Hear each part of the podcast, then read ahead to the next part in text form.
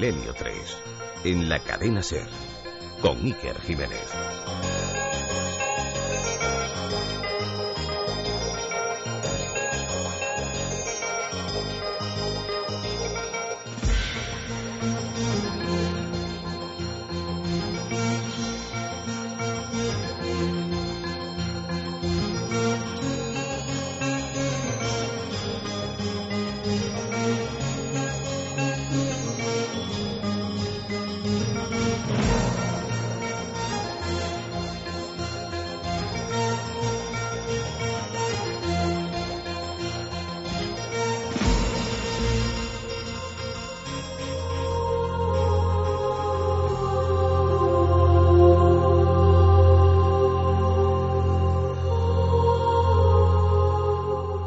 ¿Usted ha presenciado algún caso de psicofonía?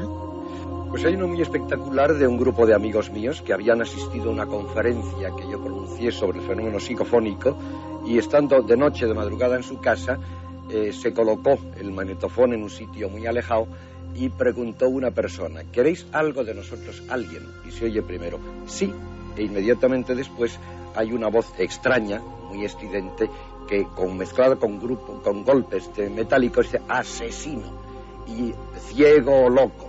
Y a una pregunta de otra persona, ¿con quién queréis comunicaros? Esa misma voz estridente y extraña dice, contigo, Javier, contigo.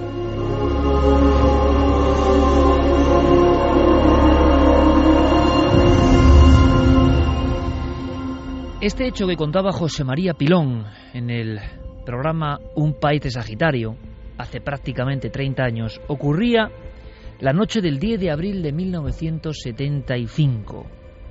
Efectivamente, en el viejo magnetofón se había registrado la palabra sí, después unos golpes metálicos y a continuación, leo del informe del propio padre Pilón, una pavorosa exclamación. Asesino. Javier. Después, esa voz insistía. Quiero hablar contigo, Javier. Contigo. Sí, sí. Contigo. El padre José María Pilón, al que íbamos a rendir homenaje, porque fue enterrado ayer, 21 de diciembre del 2012. El padre Pilón, conocido de muchos y desconocido para los más jóvenes seguro, es una página en la historia de la investigación de los fenómenos extraños en nuestro país. Y este sentido homenaje va a servir para aprender un montón de cosas, un montón de historias. Va a ser un túnel del tiempo ampliado. Yo creo que va a ser maravilloso.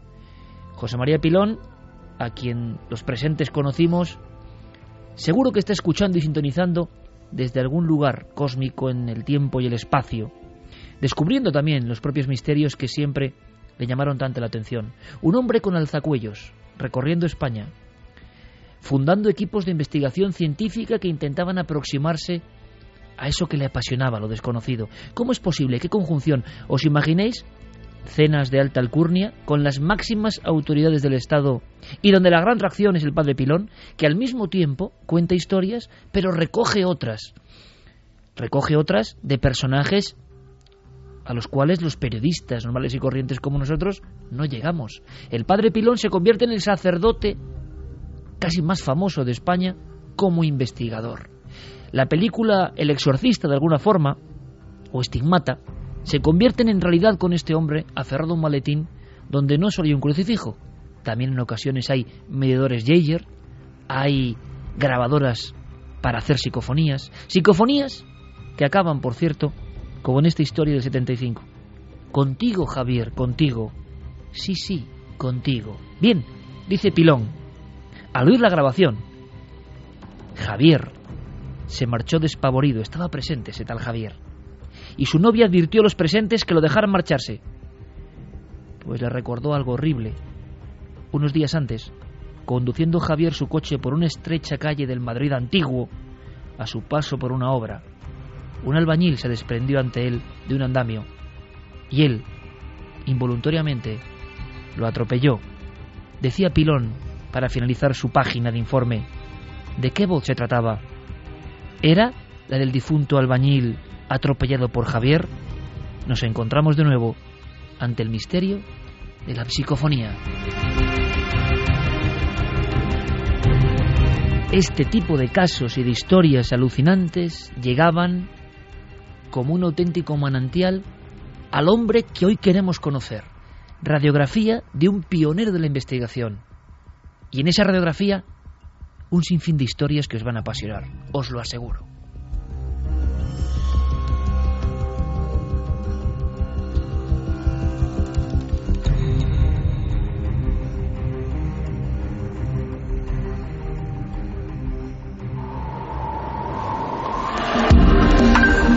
Antes habías estado tan cerca de lo desconocido. Milenio 3. Cadena Ser.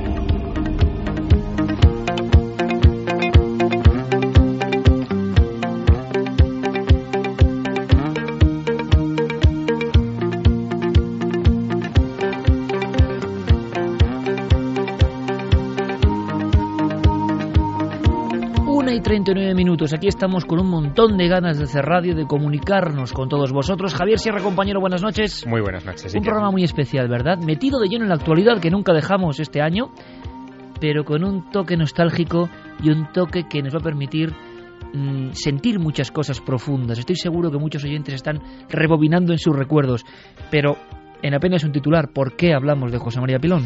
Pues hablamos de José María Pilón porque él fue una de las autoridades públicas eh, relacionadas con el mundo de lo paranormal en España, sobre todo a partir de finales de los 70 y durante toda la década de los 80 y los 90. Para que nuestros oyentes se hagan una idea, él era eh, sacerdote jesuita, vivía en la casa profesa de la orden frente a la Embajada de los Estados Unidos en Madrid, en el barrio de Salamanca, en el barrio Bien de la capital de España, y desde allí estableció una red tupida de relaciones con familias de la alta sociedad, pero también con ciudadanos corrientes que convirtieron la puerta de la calle Maldonado, que es una de las laterales de, la sede de los jesuitas en Madrid, en una especie de consultorio de lo paranormal. Le llegaban todo tipo de casos, todo tipo de historias que él meticulosamente analizaba hasta que finalmente aquello le desbordó y tuvo que crear un equipo de investigación. No fue lo único que hizo durante 31 años, se dice pronto, durante tres décadas, organizó unas jornadas de parapsicología en el Salón Borja de los Jesuitas de Madrid, en el Salón Noble por excelencia de, esta orden, donde se hablaba de parapsicología, se hablaba de ovnis, se hablaba de fenómenos extraños, por donde pasaron los grandes de estos temas, desde pioneros como Sinesio Darnell a firmas como JJ Benítez, siempre dejando su impronta en ese lugar. Hizo mucho, en silencio, eh, pero también de cara al público cuando los casos que salpicaban a la opinión pública lo merecían. Doble intención, unirnos a esa nostalgia, a ese recuerdo, ser conscientes de que una vez más despedimos a un amigo investigador con ese condimento especial. Repito, el alzacuellos, el sacerdote, lo que significaba, por ejemplo, que en el año 73-74 un sacerdote en la televisión hablase de psicofonías, de aparecidos, de ovnis. ¿Cómo es posible? Esa doble intención se complementa con que, repito, muchos jóvenes esta noche conecten con el personaje, porque nadie muere si se le recuerda y si lo recuerdan millones de personas, como va a pasar a partir de esta emisión de Milenio 3. Pero hay mucho más. ¿Os imagináis al padre Pilón, radiestesista, ahora lo va a contar Javier Sierra, buscando desaparecidos, buscando a secuestrados? Lo vamos a contar.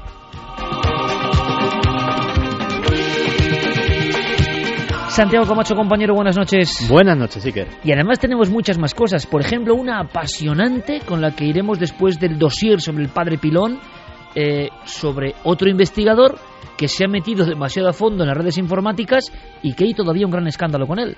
Pues sí, porque hace apenas unos días finalizó una tremenda batalla legal de 10 años contra un hombre, Gary McKinnon, un hacker que consiguió el sueño de todo ufólogo que se precie, pasearse impunemente por los ordenadores del Pentágono, de la NASA y finalmente ha conseguido que la justicia británica ni lo extradite a Estados Unidos ni eh, le cuelgue ningún cargo eh, penal eh, a su costa.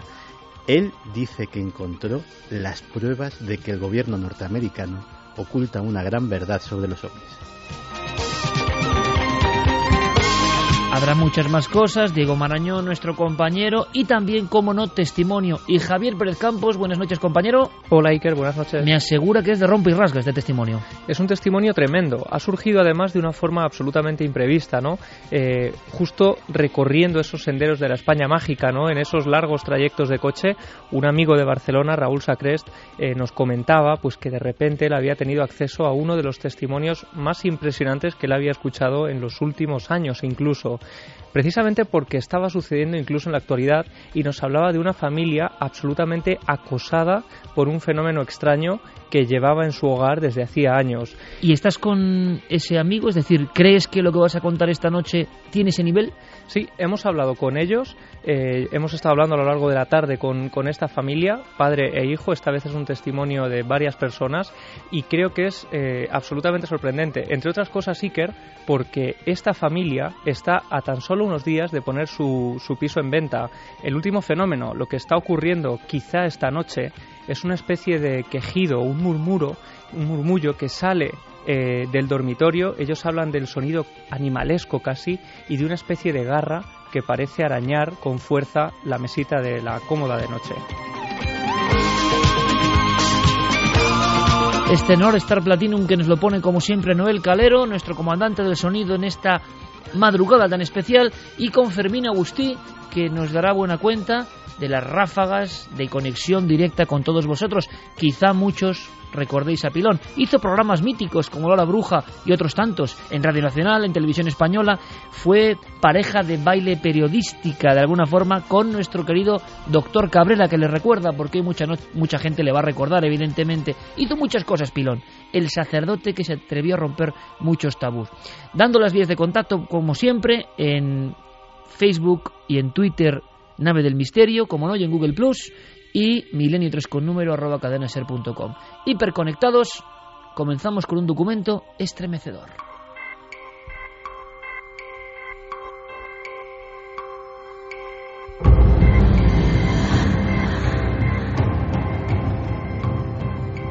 Aloni 45. Comenzamos la historia de Pilón y no comenzamos por el principio. Podríamos decir como dato simplemente antes de esta voz que nos va a poner los pelos de punta Javier y que ha recuperado que José María Pilón tenía 88 años, fue enterrado en un día tan simbólico ¿no? como el de ayer, 21 de diciembre del 2012. Decía Javier Sierra en la redacción, trabajando sobre esto, que ese día del fin del mundo, entre comillas, cerraba también una página histórica de los misterios españoles. Lo vais a entender enseguida. Él era licenciado en Filosofía y Teología por la Universidad de Madrid de Granada. Hizo muchísimas cosas, por ejemplo, con la historia de esta psicofonía de Asesino Javier, que denunciaba algo, era el director de la zona de Madrid de Cáritas. Estudió en la Universidad Pontificia de Comillas. En fin, fue un hombre muy interesante y muy interesado, sobre todo en el mundo de lo paranormal. Pero había algo que era importante. Al parecer, toda su conexión empieza con la radiestesia. Esa facultad entre científica y chamánica casi de convertirse en una antena de la naturaleza y de buscar, por ejemplo, pozos de agua, conductos acuíferos, lo hacía al parecer desde muy temprana edad cuando ingresan los jesuitas. Nos comentaban eh, amigas suyas, integrantes de ese grupo EPTA, que hoy vamos a conocer cómo se fundó, por qué, de qué forma, con qué anécdotas, que había pruebas curiosas, Javier, pruebas para endurecer el alma en los jesuitas, como obligar a mendigar por los pueblos para buscar el propio sustento. Así lo hizo Pilón por zonas muy atrasadas en aquella época, como las Urdes, por ejemplo. Fue mendigo en las Urdes. Em, aprendió muchas cosas del hombre y del medio. Y poco a poco fue dándose cuenta de que tenía esa facultad de buscar agua, de ser radiestesista. Esto lo conectamos directamente en un bucle, en una especie de horquilla, si os parece, porque como periodistas en este dossier queremos ir al impacto inicial. Y nada con más impacto que este caso, Javier. Lo que viene a continuación. Lo que viene a continuación es eh, quizá el momento en el que el padre José María Pilón eh, alcanza mayor relevancia, mayor proyección pública. Estamos hablando del año 1977. Eh, apenas faltan 20 días para las primeras elecciones democráticas de este país. Y en ese momento se produce un hecho que conmocionará a la opinión pública española, pero en particular a la opinión pública vasca. El 20 de mayo de 1977 es secuestrado el presidente del Correo Español, el pueblo vasco, un consejero también del Banco Bilbao Vizcaya, un hombre muy influyente, por tanto, en la escena política y social eh, del País Vasco y en especial de Bilbao, que es eh, Javier Ibarra. Javier Ibarra es secuestrado por un comando de ETA y eh, durante días y días las autoridades no tienen ni una sola pista, la Guardia Civil y la Policía Nacional no saben cómo encarar la búsqueda de, de este hombre que está en manos de un comando de ETA y que ha pedido un rescate desproporcionado, increíble eh, por, por, la libertad de este individuo. Y ahí es donde llaman al padre José María Pilón para que, eh, utilizando esa extraña capacidad eh, de, de, en fin, aplicar el péndulo a un mapa de una zona y sobre ese mapa, según los giros del péndulo, ir acotando una zona geográfica para buscar algo, le piden que ponga esa capacidad al servicio de la búsqueda de los secuestradores de Javier Ibarra. Y quiero que escuches un documento, Iker, quiero que lo escuche también nuestra audiencia. Está extraído de los archivos del telediario de televisión española eh, cuando se produce este secuestro que nos va a poner inmediatamente en situación. El hijo mayor de Javier de Ibarra, Juan Antonio, ha hecho público el siguiente comunicado relativo al secuestro de su padre. Deseo comunicar a la opinión pública, en nombre de mis hermanos y en el mío propio, la grave preocupación que tenemos por la suerte que pueda correr nuestro querido padre, secuestrado el pasado día 20 de mayo por un comando de ETA. Asimismo, queremos dejar muy claro, como lo hemos hecho saber al comando Zaharra, que las exigencias que nos han hecho de mil millones de pesetas a cambio de la vida de nuestro padre están totalmente fuera de nuestros recursos económicos. De inmediato hemos viajado en el tiempo. Me parece estar viendo, eh, me gustaría mucho recordar el nombre de este periodista, que yo veía todos los días en el informativo del mediodía, en Vitoria, el hombre que presentaba el Telenorte, que muchas veces, por desgracia imagino también para él, era el heraldo de malas noticias. Con unas cortinas beige de fondo, este hombre de rostro serio hablaba al País Vasco de lo que estaba pasando. Imaginaos lo que estaba pasando en aquella época. Mil millones de pesetas se pide por la vida de Ibarra. ¿Qué tiene que ver esto con la parapsicología, con lo paranormal, con las facultades extrasensoriales y con un sacerdote jesuita? Son los años de plomo del terrorismo en, el País Vasco y la policía eh, lo que hace por distintos conductos y a través de la familia del propio Javier Ibarra es ponerse en contacto con eh, José María Pilón, con el padre José María Pilón en la sede de los jesuitas de la calle Serrano para pedirle ayuda, que participe en, en este caso. Él viaja a Bilbao, eh, se pone a disposición del cuerpo de la Guardia Civil que está investigando este asunto, esta desaparición, y él cuenta una anécdota, eh, en fin, que refleja un poco la mentalidad de la época. Pilón llega vestido de paisano ante el comandante de la Guardia Civil encargado del caso y se presenta, dice, yo soy sacerdote, sacerdote jesuita, el padre José María Pilón, y me pongo a su disposición. El comandante de la Guardia Civil, que tenía 30 hombres en ese momento a su cargo, destinados a la búsqueda de Javier Ibarra, le dice, padre, no, no, usted no se pone a nuestra disposición, nosotros nos ponemos a su entera disposición. Montado en un jeep, eh, eh, él había hecho ya una serie de previsiones sobre los mapas en Madrid, montado en un jeep, escalan eh, una de las vertientes del monte Gorbea y eh, se encaraman a uno del, fin, de, los recovecos de ese lugar que es el Alto de Barázar, donde él ha situado más o menos eh, el, punto donde debe estar en esos momentos eh, Javier Ibarra, el secuestrado. Pero esa batida de la Guardia Civil termina de manera infructuosa, no encuentran nada. Al cabo de unos pocos días, dos días si no recuerdo mal, la Guardia Civil recibe una llamada de un montañero eh, que ha encontrado en una bolsa el cadáver de Javier Ibarra. Pilón, durante años, se estuvo preguntando si la batida hubiera sido un poco más precisa con la información que él había suministrado a través del péndulo y que había marcado la zona donde aparecería el cuerpo, si él podría haberle salvado la vida.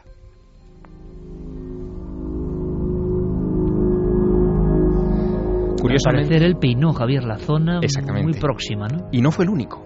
Eh, la semana pasada hablábamos de Marichu Guller, la bruja buena de Ulía. Ella también participó en, esta búsqueda extrasensorial, es decir, que casi se crea un equipo eh, ante un callejón sin salida como el que estaban, como el que estaban las autoridades que investigaban el caso. Eh, se pidió la participación de Marichu Guller, del Marqués de Araciel, que era un vidente también famoso de la alta sociedad y de la, digamos, escena de lo paranormal de la capital de España. Me pregunto yo, ¿sería la primera vez? Pues probablemente no. Al menos la impresión que da por las notas de esa época eh, es que no era la primera vez que las autoridades acudían a este tipo de, investigadores. Pero claro, en el caso del padre Pilón eh, se asociaban varias cosas. Él era, en el año 77, por supuesto, muchísimo más que, en nuestros días, una autoridad dentro de la sociedad. El sacerdote era una referencia, una, autoridad. Y estaba garantizada la discreción por su parte. Era casi un secreto de confesión eh, la manera en la que él tocaba estas cosas con, en fin, una pulcritud asombrosa. De hecho, durante años y años y años, él nunca mencionó su implicación en, esta investigación. Él mm, hablaba de que había participado en la búsqueda de, un secuestrado por ETA. La gente de su entorno conocía que él había participado en, un caso de ese tipo, pero eh, nadie se podía imaginar qué caso era exactamente. Ahora sabemos que, que fue el caso de Javier Ibarra, que marcó sin lugar a dudas, la transición española. Toda una época, y en esa época casos, historias. Historias alucinantes. El asunto de la radiestesia era muy conocido por parte de los compañeros eh, que poco a poco van uniéndose a Pilón, primero de una forma casi amistosa, y acabará esa forma amistosa en un grupo vertebrado multidisciplinar. El primer gran grupo, quizá, que consigue hacer investigaciones que son solicitadas por eh, personas mm, de la gobernación, personas de ayuntamientos. Es decir, un marchamo que no tenían todos los grupos de investigación, que nunca habían logrado romper esa barrera. Pero es que hay mucho más. Paloma Navarrete, compañera de Pilón, hablamos de facultades paranormales, entre comillas. Ella es licenciada en farmacia y psicóloga, y Pilón también licenciado y también al parecer con ese don especial. A Paloma lo que le impresionaba realmente era ese manejo del péndulo sobre planos, sobre planos, es decir, a veces a cientos de kilómetros del lugar donde había que iniciar la búsqueda. Por supuesto que él colaboró con la Guardia Civil eh, buscando personas desaparecidas, eh, personas eh, secuestradas por ETA. Y no, a mí me, me impresiona muchísimo el rigor de su trabajo era tremendamente riguroso y luego eh, la capacidad que tenía mm, la capacidad extrasensorial tan grande que tenía para manejar el péndulo. Ten en cuenta que cuando él utilizaba el péndulo para trabajar lo hacía sobre plano, ni siquiera lo hacía en el terreno. O sea, y sobre plano él llegaba, acotaba los espacios hasta dar con el lugar puntual en el que se encontraba la persona en el que se encontraba la persona o en el que la persona había estado hasta cinco minutos antes de que, de que se llegara, de que por ejemplo llegara la Guardia Civil al lugar, como pasó en una ocasión.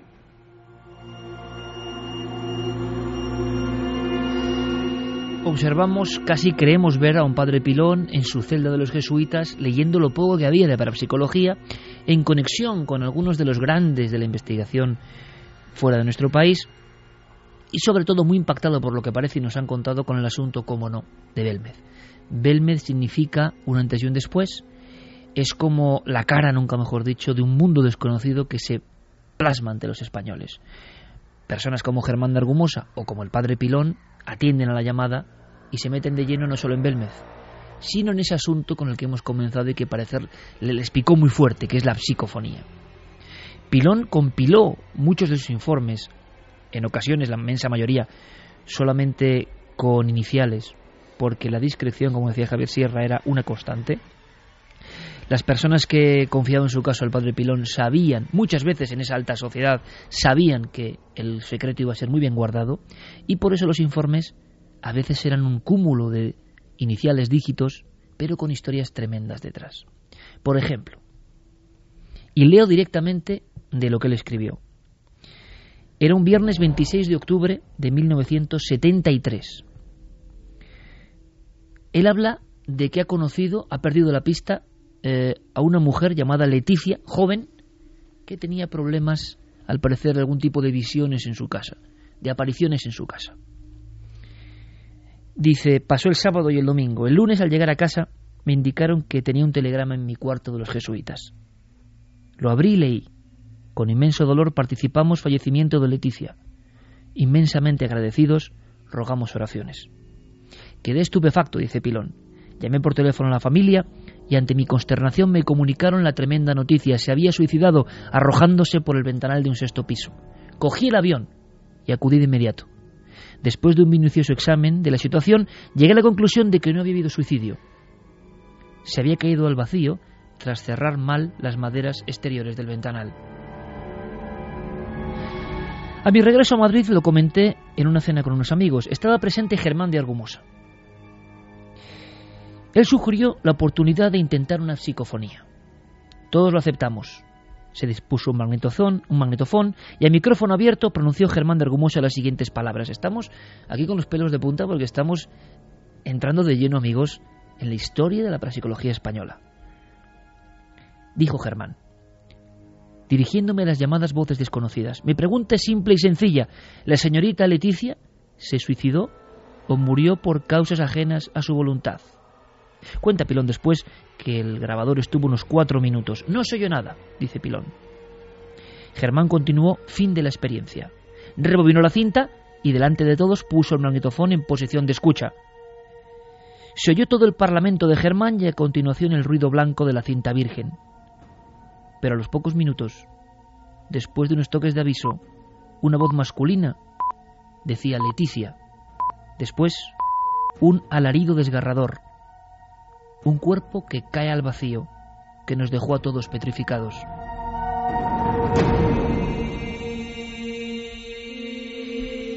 Pilón comienza una serie de investigaciones y una grabación que ocurre curiosamente pocas horas antes de que a escasos cinco metros estalle un coche en la calle Maldonado, en la calle Claudio Coello con Maldonado, en la zona de Madrid, zona absolutamente epicentro de la capital, es el coche del presidente del gobierno Carrero Blanco. Está ocurriendo todo esto cuando también acontece un acontecimiento que cambia nuestra historia. Pero Pilón continúa su investigación. Y se pasó un tiempo, concretamente ya el 27 de octubre del año 74, en el domicilio de Germán de Argumosa, los dos a solas, vaya vi que mi reloj marcaba las dos de la madrugada. Era el aniversario de la muerte de aquella mujer, Leticia, y sugerí a Germán, ¿qué te parece si intentamos hacer una psicofonía para contactar con ella? Sigo leyendo del informe. Germán dijo textualmente, Germán de Argumosa y Valdés y el padre José María Pilón desde Madrid, 2 de la madrugada, 27 de octubre del año 74, dirigiéndonos a las llamadas voces desconocidas. Nos interesa conocer el estado en que se encuentra la señorita Leticia, cuyo aniversario de muerte se conmemora hoy. La experiencia tendrá una duración de cuatro minutos.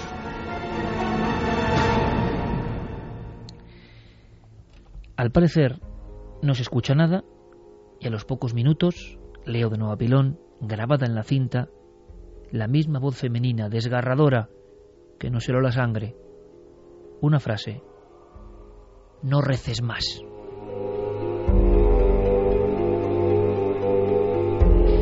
Pilón concluye esta investigación que pone la sangre como el hielo, sinceramente.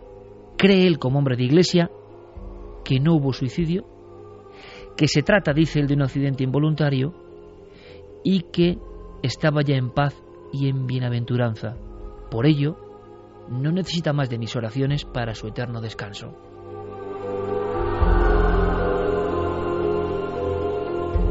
Toda una historia, toda una fase de hechos que ahora nos pueden parecer increíbles, pero que juntan a dos figuras de la época, la psicofonía por en medio, y claro, casos que Pilón describe con esta crudeza, casos con la muerte y la psicofonía como el primero.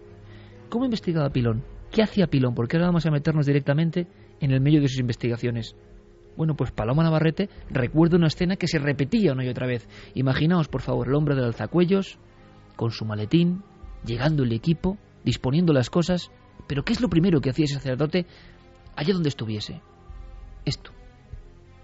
Mira, eh, él siempre eh, hacía un recorrido por el lugar con su péndulo para determinar la alteración de campos de campos eh, magnéticos siempre y luego con las varillas Hartmann para determinar los cruces o sea eso era su pero vamos su rutina como si dijéramos no o sea él lo primero él iba determinaba mm, eh, situaba los los a ver los puntos calientes por decirlo así donde se podía eh, producir el fenómeno el fenómeno en una casa encantada pues sería la aparición por ejemplo de una pues de una entidad y siempre era eso y siempre siempre siempre intentaba también mm, descartar los fenómenos físicos o sea que ahí él enseguida echaba mano de los físicos para que con el magnetómetro midieran para que para descartar mm, que fuera un fenómeno físico el que producía el fenómeno. Quizá el padre Pilón, tan impresionado por grabaciones en las cuales él estaba presente, y no había nadie más, Germán de Argumosa, por ejemplo, fue mm, yendo poco a poco hacia la búsqueda de una racionalidad. Se juntó con científicos, intentó que las cuestiones físicas fuesen muy bien estudiadas, pero ahora veremos cómo él acaba siendo sorprendido directamente por lo paranormal, y no solo por las voces, sino por otro tipo de cuestiones. Viajamos, Javier, a otros casos, a otros mundos, Sí, porque mm, José María Pilón tenía una rosa de los vientos muy particular. Los puntos cardinales que marcaban eh, toda su actividad estaban, por un lado, centrados en las casas encantadas o los fenómenos poltergeist, en las psicofonías, como hemos escuchado hace un minuto, eh, también en lo vinculado con la demonología o los exorcismos, las posesiones diabólicas. Sobre esto recibía él muchas visitas y muchas consultas y hacía también muchas declaraciones en los medios de comunicación cuando se lo solicitaban. Pero mm, eh, el pilar fundamental de, su trayectoria tenía que ver con lo que nos contaba hace un segundo Paloma Navarrete, que era la radiestesia. Él tenía un don, eh, tenía la capacidad de localizar a distancia eh, objetos desaparecidos, personas desaparecidas. No solamente fue el caso de Javier Ibarra, con el que abríamos esta sesión en fin, de memoria al padre Pilón, sino que se vio mm, implicado en otros casos. Hay uno en particular que siempre me llamó mucho la atención. El 6 de marzo de 1991, un aviocar del ejército del aire eh, desaparece en un vuelo de instrucción eh, al poco de despegar de la base de Matacán en Salamanca, las afueras de Salamanca. Debía hacer un vuelo rutinario entre ese aeródromo, eh, la provincia de Ávila y la Sierra de Béjar, cuando de repente la torre de control pierde por completo comunicación con los cinco tripulantes que en ese momento vuelan en el bimotor C-212 que está sirviendo para ese vuelo de estudio. Ah, desaparece, se inicia inmediatamente una operativa de búsqueda, pero eh, fracasa una tras otra durante 11 días. Durante 11 días ningún vuelo sobre la zona eh, que había sobrevolado ese aviocar em, detecta ningún rastro mm, ni de fragmentos del avión, ni de cuerpos, por supuesto, nada que indique el impacto de una aeronave. Eh, el, caso se complica cuando la novia del capitán de aquel avión siniestrado, Ángel Martín, eh, se pone en contacto casi a la desesperada con el padre Pilón y le pide su participación en, esa investigación. El padre Pilón está saliendo en ese momento eh, hacia Alemania y, se ve forzado casi a delegar en una de las alumnas eh, que, él ha adiestrado en el uso del péndulo y las varillas eh, para que ayude a aquella muchacha desesperada. Y lo hace, es Estela Álvarez la que se encarga, una de sus discípulas, eh, de manejar las varillas en aquel caso. Eh, extiende unos grandes mapas de esa región sobre su mesa y con el péndulo va acotando, según el sentido del péndulo, si el avión siniestrado está en esa zona o no. Finalmente marca con un aspa un lugar cerca de la Umbría del Moro, que es eh, una zona cerca del caserío del castillo, en la alquería de Pino Franqueado, en Las Urdes, en Cáceres. Y allí dirige eh, con esa intuición a un equipo mm, fin del servicio aéreo de rescate para que se acerquen a ese lugar. Hay una brecha en el terreno cubierta de nieve, ha nevado en esos días. Y cuando el helicóptero sobrevuela la brecha, descubren desparramados en, esa vertiente casi invisible desde el aire los restos, el morro casi intacto del avión y los restos del resto del fuselaje e incluso distinguen desde, desde el aire algunos de los cuerpos de los cinco tripulantes. Y empieza la tarea de rescate de ese avión siniestrado.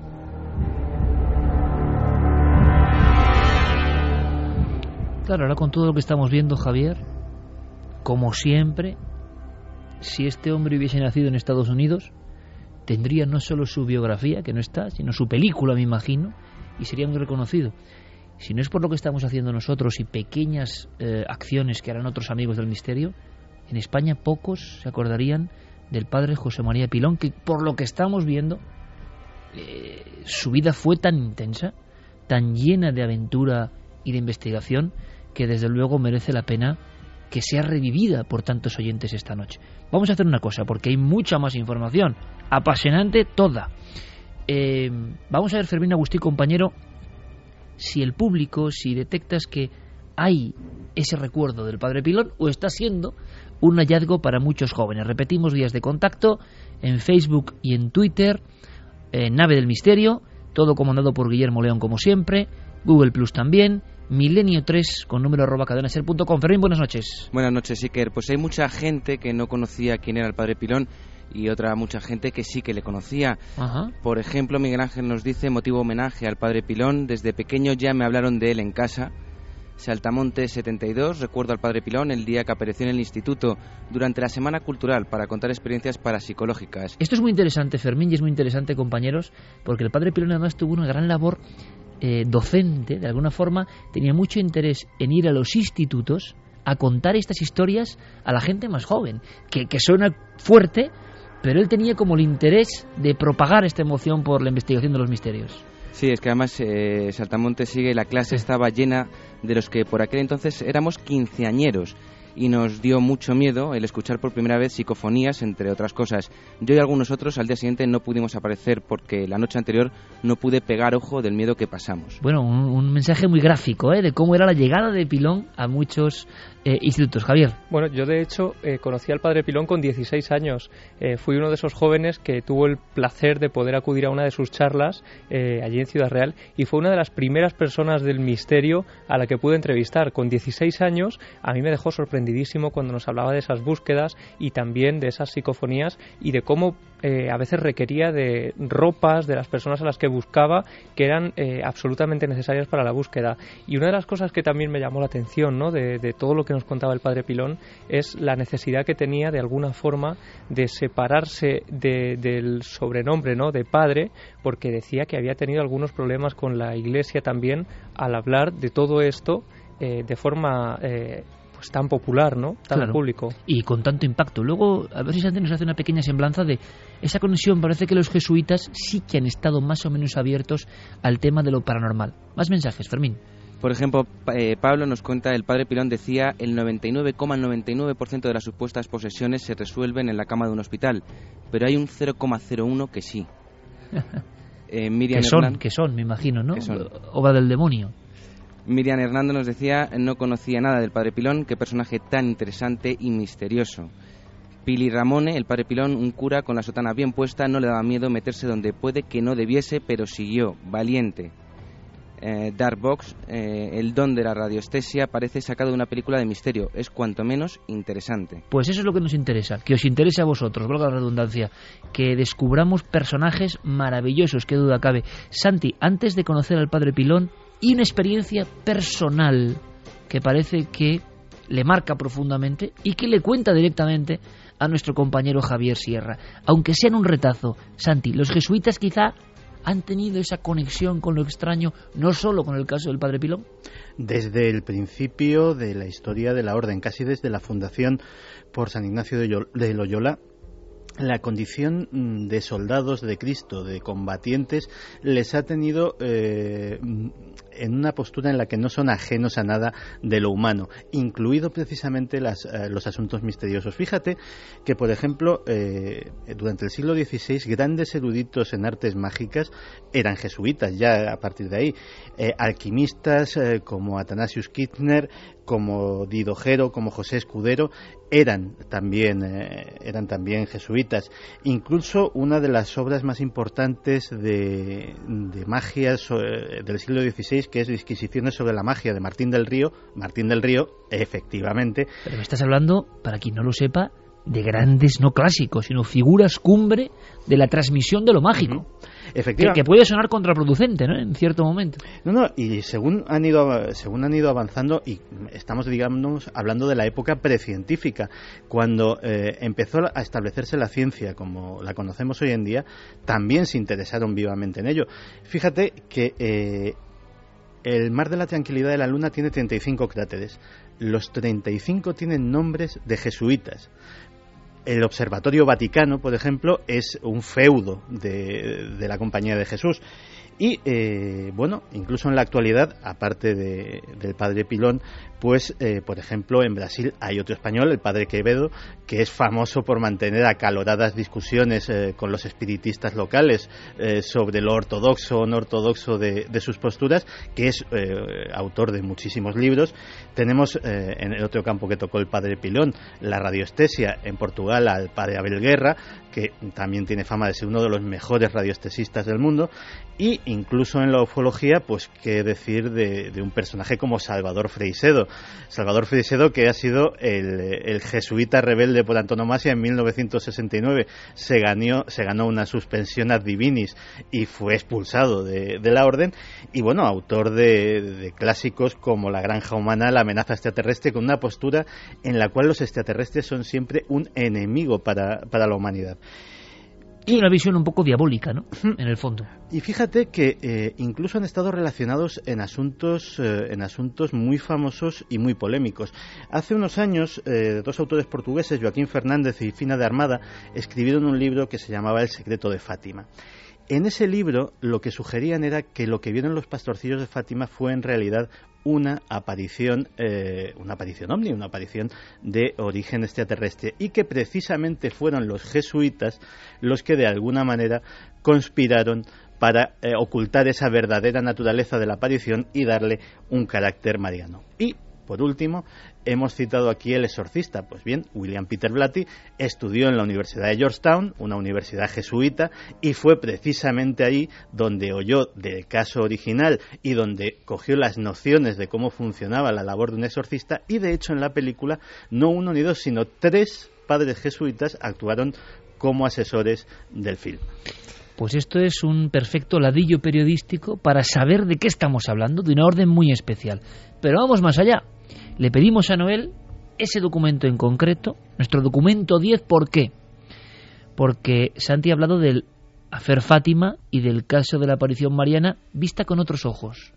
Pues el padre Pilón, tú tienes un documento a viva voz, incluso con cierto toque ¿no? de humor o de sarcasmo, había que ser muy valiente para contar en la España que estamos contando lo que vamos a escuchar ahora, Javier. Sí, lo que vamos a escuchar pertenece a un episodio realmente histórico de, fin, del pasado reciente de este país.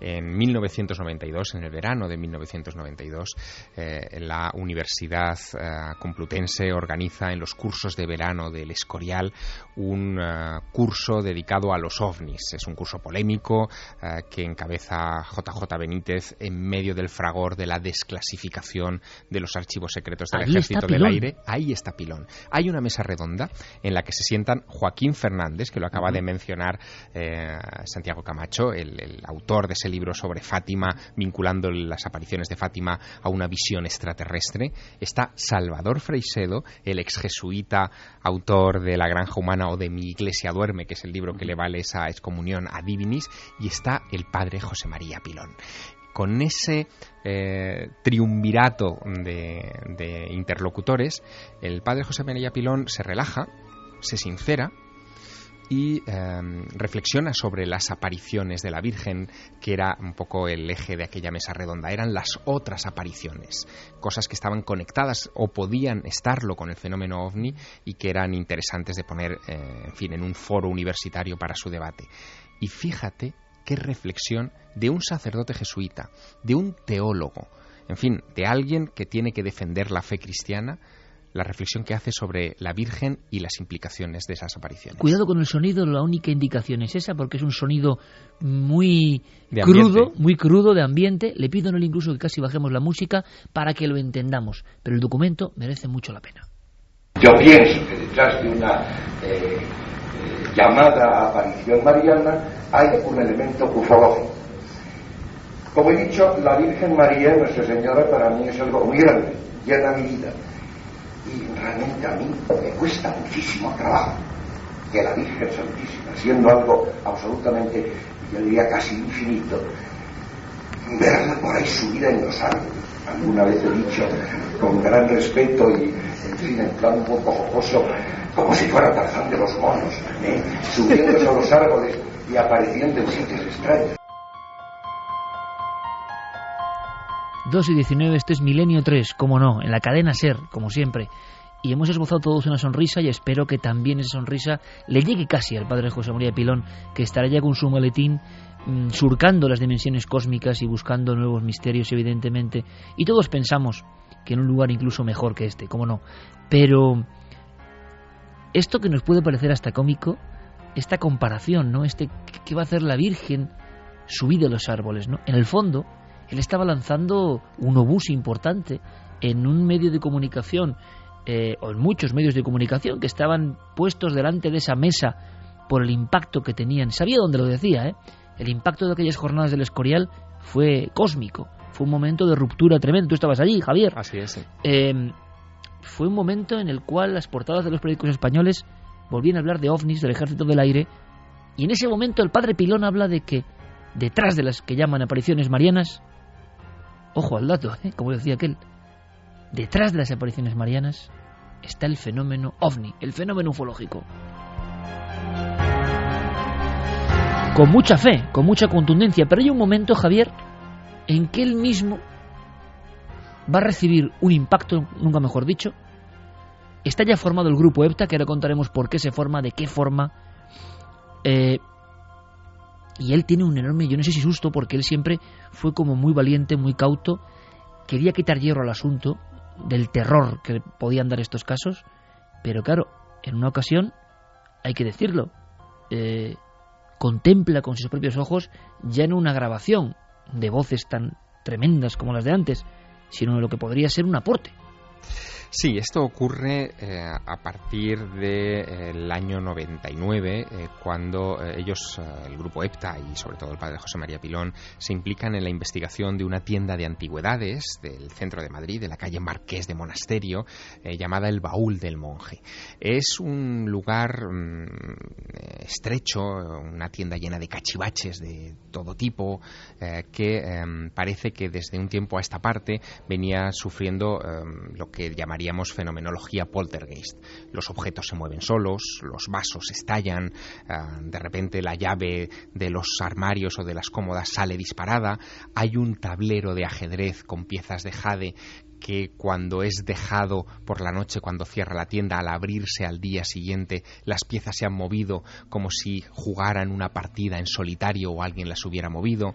Hay incluso una cabeza de terracota de un carnero muy llamativa eh, que eh, se resiste a estar en un solo lugar de la tienda, aparece indistintamente por distintos puntos del local, del establecimiento, eh, y todo esto para pasmo de sus dos propietarios, es un matrimonio, Noel y Ángela, que no se les ocurre mejor solución a aquello que llamar al padre José María Pilón, pues para que bendiga la tienda, haga un exorcismo, en fin, que intervenga de alguna manera porque aquel lugar empieza a ser amenazador a sus ojos. Así que el padre José María Pilón acude a esa tienda junto con todo el equipo para ver si efectivamente allí se está produciendo algo y se encuentran con algo muy curioso. Eh, nada más entrar en la tienda, escuchan ruidos, raps en el argot paranormal que proceden de distintos muebles, casi como si el fenómeno les saludase, eh, y se dan cuenta de que el fenómeno se produce indistintamente cada vez que está allí Noel, el propietario de la tienda. De hecho, eh, cuando eh, este establecimiento termina cerrando y Noel eh, se va con su negocio y con sus proyectos a otro lugar, en ese otro lugar parece que los fenómenos vuelven otra vez a reproducirse. Luego, enseguida determinan que no es un caso vinculado al lugar, un lugar donde ha muerto cuentan eh, los vecinos, un abogado hace unos años eh, que, en fin, eh, prendiendo un cigarro parece que terminó encendiendo un pequeño fuego y terminó ahogado en ese, en ese mismo establecimiento. Pero lo curioso es lo que ve Pilón. Pilón es escéptico en el fondo es una persona muy prudente que pone todo entre comillas, no acepta nada de primera mano, sino que tiene casi que, como Santo Tomás, meter el dedo en la llaga para aceptarlo y en esta ocasión la llaga le sale a la búsqueda y le pilla. Eh, en el baúl del monje presencia algo y así me lo contaba hace algún tiempo. Eh, una de las tardes que estaba ahí sentada en, un, en una butaca, de repente del, del, techo, que no había absolutamente nada, me cayó una eh, de estas, ¿cómo se llaman? De estas eh, lámparas que tienen como lágrimas, como colgantes de, de, de, cristal, me cayó encima y, la, conservo todavía en casa. Y no había absolutamente ninguna lámpara ni ningún elemento parecido de, que pudiera, de donde pudiera haber salido. Para entendernos, de un sitio donde no hay lámpara, de un techo más o menos liso, cae una de esas lágrimas de cristal de forma ovalada. También había ocurrido en el mismo lugar mm, el hecho de caer con gran fuerza ese tipo de cosas sobre una mesa, si no recuerdo mal. Hasta se filmó. Se filmó. Sí, eh, Piedad Cabero, que es un poco la responsable eh, del grupo EPTA que se dedica a los temas de fotografía y de vídeo, había dejado la cámara en el pasillo del baúl del monje, eh, enfocada hacia el fondo del establecimiento, y captó la caída de algo que había surgido de la nada del techo y que impactó con tremenda violencia. Claro, lo caía con mucha fuerza, que era lo que extrañaba, ¿no? Exacto, eh, como si de repente llevara una inercia que ni siquiera, eh, aunque hubiera sido arrojada eh, por alguien desde el techo, hubiera alcanzado esa velocidad, ese, en fin, ese impacto, ¿no? El padre Pilón se hizo célebre también por formar el primer grupo multidisciplinar, el más célebre desde luego, ha habido otros, para investigar y ese grupo, quizá por los propios contactos del padre Pilón, llegaba a esos casos que eran muy difíciles para el común de los mortales. No exageramos, Javier, si hablamos de eso, los principales actores em, de la jerarquía estatal invitando a determinadas cenas a personajes de alta alcurnia, personas que habían vivido fenómenos paranormales y la conexión con el padre Pilón, por ejemplo, u otros investigadores. Ahí se hablaba de muchas cosas, ahí surgían muchos datos, muchas historias. Y yo creo que, o se sabe que, a raíz de esa gran cantidad de informes, el padre Pilón, José María Pilón, enterrado ayer, 21 de diciembre del 2012, se da cuenta de que hay una necesidad de formar un equipo, de que él solo no va a poder. Existen figuras como Germán de Argumosa, como Sinesio Darnell, que siempre han huido de alguna forma de, los equipos, que han sido lobos solitarios. Pero Pilón, quizá por esa vertiente que ha ido hacia el racionalismo más que escepticismo, cree que hacer un equipo con científicos, primero, está a su alcance y segundo, puede arrojar datos muy interesantes. Y así ocurrirá, que habrá casos históricos como el de Reina Sofía y otros, donde se le llama al equipo del padre Pilón porque parece que es una autoridad para los que saben de esto. Bien, ¿cómo empezó todo eso? Sol Blanco Soler querida amiga de este programa, lo cuenta de una forma muy gráfica. Se conocen en una conferencia, Pilón ya ha abierto la espita en ese colegio de los jesuitas, en ese centro docente, dando esas charlas que también difunde por institutos. Allí se va conociendo gente. Sol Blanco Soler está muy interesada en estos temas y le propone una especie de curioso convenio al padre Pilón. Estamos en el germen del mítico grupo EPTA, del que ese sí, estoy seguro, tantos oyentes habéis escuchado hablar. Escuchamos ahora ese momento, ese momento fundacional. Es medio de los 80 en el corazón de Madrid. Entonces yo le servía un poco de escudo a la hora de no ir solo a los sitios que podían resultar a lo mejor conflictivos para él como no solo como investigador sino como sacerdote. Y luego a mí me vino muy bien ese ese mecanismo o ese esa especie de convenio porque él me aceptó y yo aprendí muchísimo a su lado aunque yo le llevaba la maleta yo no abría la boca y ahora imaginamos otra escena de las muchas diapositivas de esta noche, ¿no? El padre Pilón llegando a un sitio donde ocurrían cosas como las que estamos viendo y escuchando, impecablemente vestido, con su atuendo sacerdotal, su maletín, no en su mano, sino llevado por Sol Blanco Soler, que le ayudó, me imagino, a disponer los aparatos e investigar. Pero hay un paso más. El padre Pilón cree que hay gente entusiasta y gente científica que ve con buenos ojos eso de investigar. Y claro, ¿cómo sería investigar con físicos? Investigar con personas que saben de materiales. Y todo eso eh, con la discreción absoluta de este equipo, que muchas veces, esto lo sabemos todos, hacían su informe, bien sea para el Palacio de Linares, para el Reina Sofía, para otros lugares, y nadie sabía nada. No sabían, si no era por indiscreción de la prensa, que habían estado en ese lugar. Bueno, pues escuchamos ese momento. Estamos asistiendo a la fundación de un grupo de siete personas que se llamará Grupo EPTA. A partir de los ochenta y tantos, eh, sobre todo los en Estados Unidos empezaron a configurarse eh, las personas que investigaban estos fenómenos como grupos de investigación de distintas disciplinas piensa que, que, eso era bastante lógico. Lo que pasa es que aquí en España no se había inventado ese formato. ¿Por qué? Porque los fenómenos paranormales son muy diferentes y son muy complicados algunos de ellos. Unos son de efecto físico, otros son de efecto psíquico y por lo tanto era necesario que, que incorporasen personas como nosotros teníamos, teníamos un físico que era geólogo, otro que era un físico de la rama de óptica, teníamos un arquitecto, teníamos a Pilón, que era también radiestesista, teníamos a Paloma Navarrete, que era mm, no solamente farmacéutica y psicóloga, sino además vidente, ¿eh? vamos, sensitiva.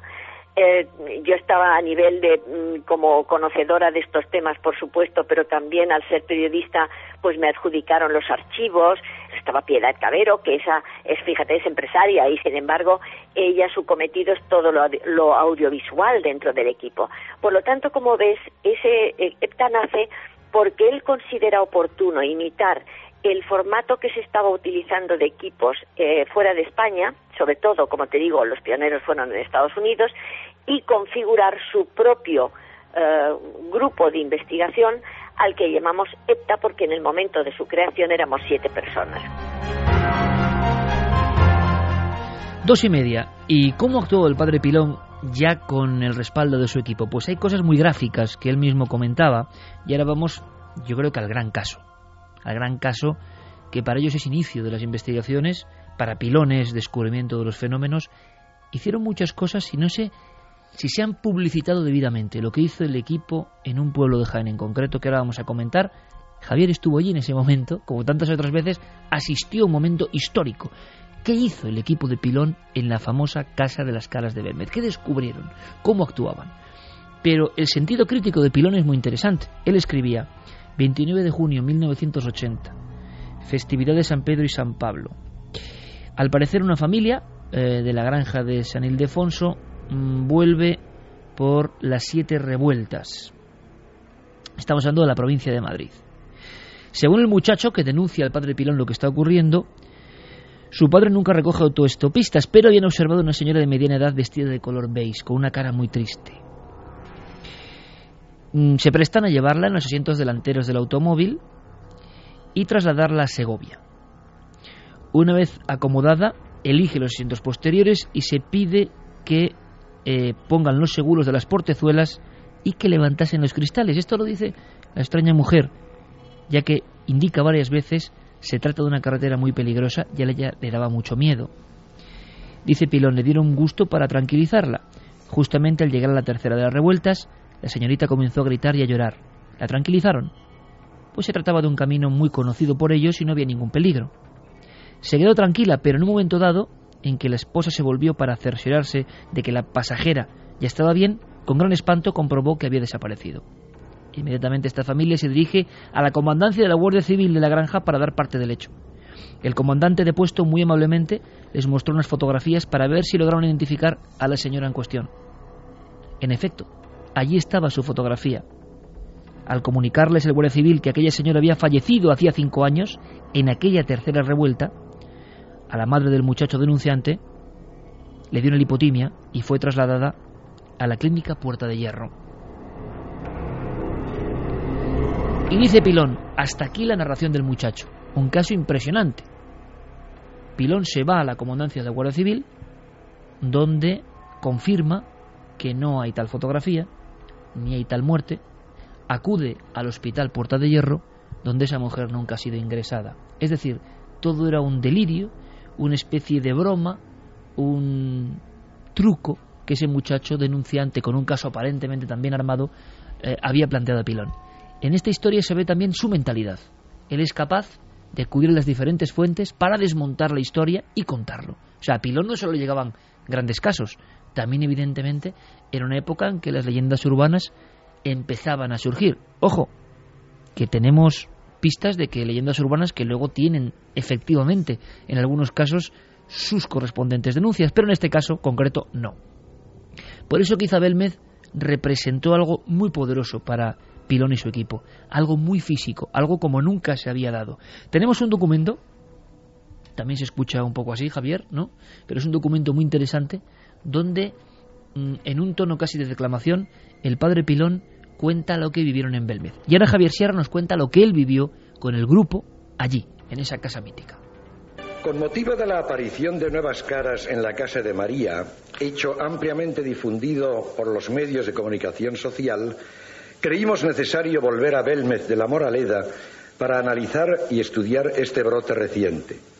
A pesar de que determinadas personas en su momento calificaron de fraude la aparición de estos rostros, no hay que olvidar que el profesor Hans Binder de Friburgo de Brisgovia, recientemente fallecido, por cierto, quizás entonces la máxima autoridad en estos temas, me aseguró de una manera personal y textualmente, repito, que las caras de Belmes eran el fenómeno paranormal más importante de Europa en los últimos tiempos. Habla de un gran profesor eh, emblemático en el mundo científico y en el mundo de la investigación paranormal, Hans Bender, que le dijo lo mismo a Argumosa, que esas caras de Belmez, año 71, eran el fenómeno más impresionante de la parapsicología moderna. Pilón puede investigar, pero Pilón vuelve con medios y con su equipo. Y parece que ocurren muchas cosas, Javier, en esa revuelta, nunca mejor dicho, organizada en Belmez por el Grupo EPTA. Bueno, es un equipo recién estrenado. El eh, Grupo EPTA se forma a principios de 1987 y tiene la, el don de la oportunidad, la suerte de vivir inmediatamente después de la fundación una serie de acontecimientos que lo pondrán en órbita en la escena pública, en los medios de comunicación, en fin, en la lo convierten en una referencia inexcusable.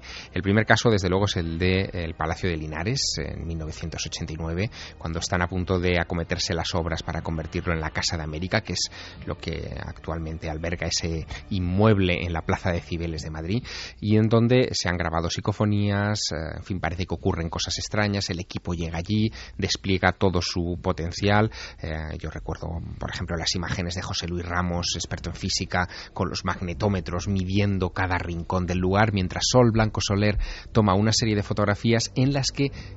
en algunas de ellas, especialmente en el gabinete chino y en algunos otros rincones del lugar, aparecen unas esferas luminosas eh, muy llamativas. Eh, todavía no se habla de los orbes, de esas eh, esferas de luz que ahora parece que surgen en casi cualquier imagen. Pero parece que tienen como más densidad incluso estas, ¿no? Sí, incluso se analizan, se someten a un escaneado muy avanzado para la época que demuestra que esas luces mm, esconden algo casi material, casi corpóreo, como si fuera lo que en tiempos de los espiritistas llamaban ectoplasmas. Bueno, esto ocurre en el 89, pero inmediatamente después eh, comienza a hablarse también del caso Belmez. Había estado adormecido durante casi 20 años y por distintas circunstancias eh, el tema vuelve a aparecer en las páginas de los periódicos, pero sobre todo también en las conversaciones de los interesados en lo paranormal. Tiene mucho que ver un grupo eh, que quizá no se ha subrayado mucho en estos años su papel, que es la Agrupación Parapsicológica de Puerto Real. Es una pequeña agrupación en Cádiz, eh, que en ese momento está coordinando Manuel Gómez Ruiz, un abogado eh, que viaja en muchas ocasiones a Belmez para obtener fotografías secuenciadas de esas caras de hace 20 años, pero que todavía están allí. Y que se van viendo los cambios. Esa es la clave de repente, comparando Manuel Gómez Ruiz esas fotografías que él obtiene en 1989, 1990, 1991, se da cuenta de que algunas de esas caras, eh, vistas con retrospectiva respecto a las imágenes de los 70, eh, parece que se han desplazado. Hay como un ligero, eh, un ligero movimiento de esas, de esas caras. Algunas se transforman, albergan otras dentro de las viejas caras.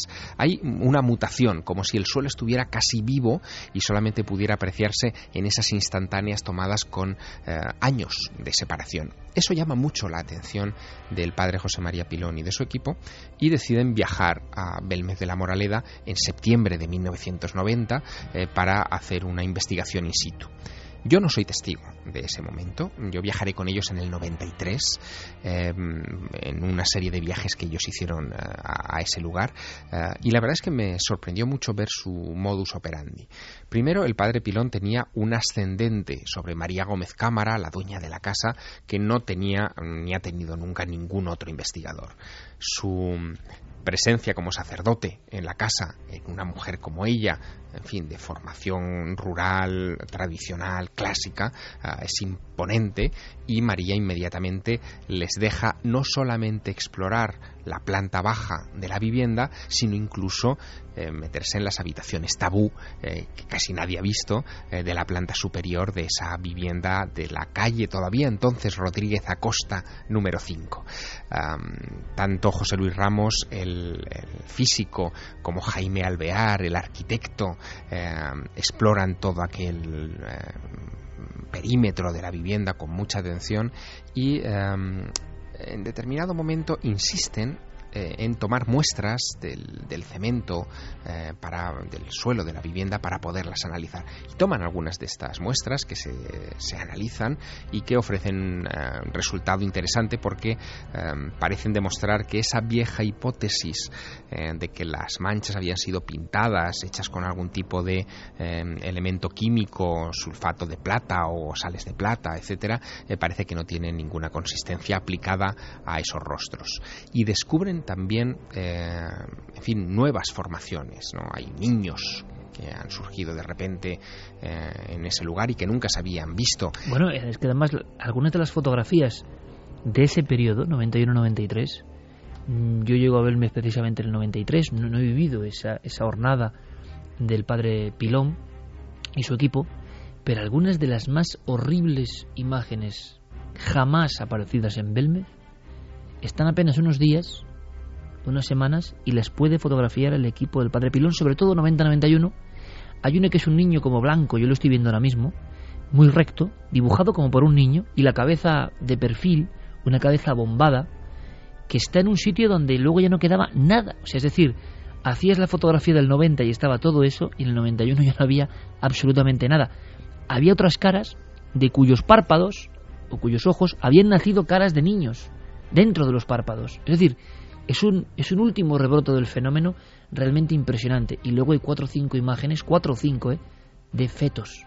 De, de fetos con el cordón umbilical. Y uno de ellos, tremendo, que ya había aparecido en el año 76, vuelve la idea del feto, que es un cuerpo, eh, claro, en posición fetal, obviamente, con el cordón perfectamente dibujado, la cabeza está sobredimensionada y girada hacia el espectador, girada hacia quienes miramos, ¿no?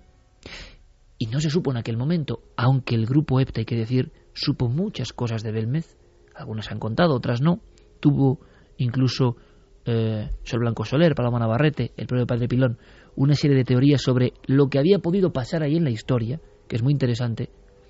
Y yo recuerdo cómo, viendo las fotografías del equipo del Padre Pilón y las filmaciones muy interesantes, em, recuerdo perfectamente cómo una noche en Belmez, y se puede contar, pero Carmen lo ha contado en alguna ocasión, Em, recordando algunas de esas imágenes que saca el equipo del Padre Pilón de fetos, Carmen que hoy, hoy tiene descanso, hoy está ¿eh? librando y descansando, le mandamos un gran abrazo, em, se acerca a María y María le cuenta que tiene una experiencia horrible eh, de un aborto y de cómo el médico parece ser llega a mostrarle em, un feto bastante formado, ¿no? Antes del inicio de las caras, antes de esa pesadilla. O sea, eso, eso fotografiado lo recoge muy bien el equipo del Padre Pilón, porque nunca después Javier las caras tendrán esa intensidad, esa fuerza. ¿no?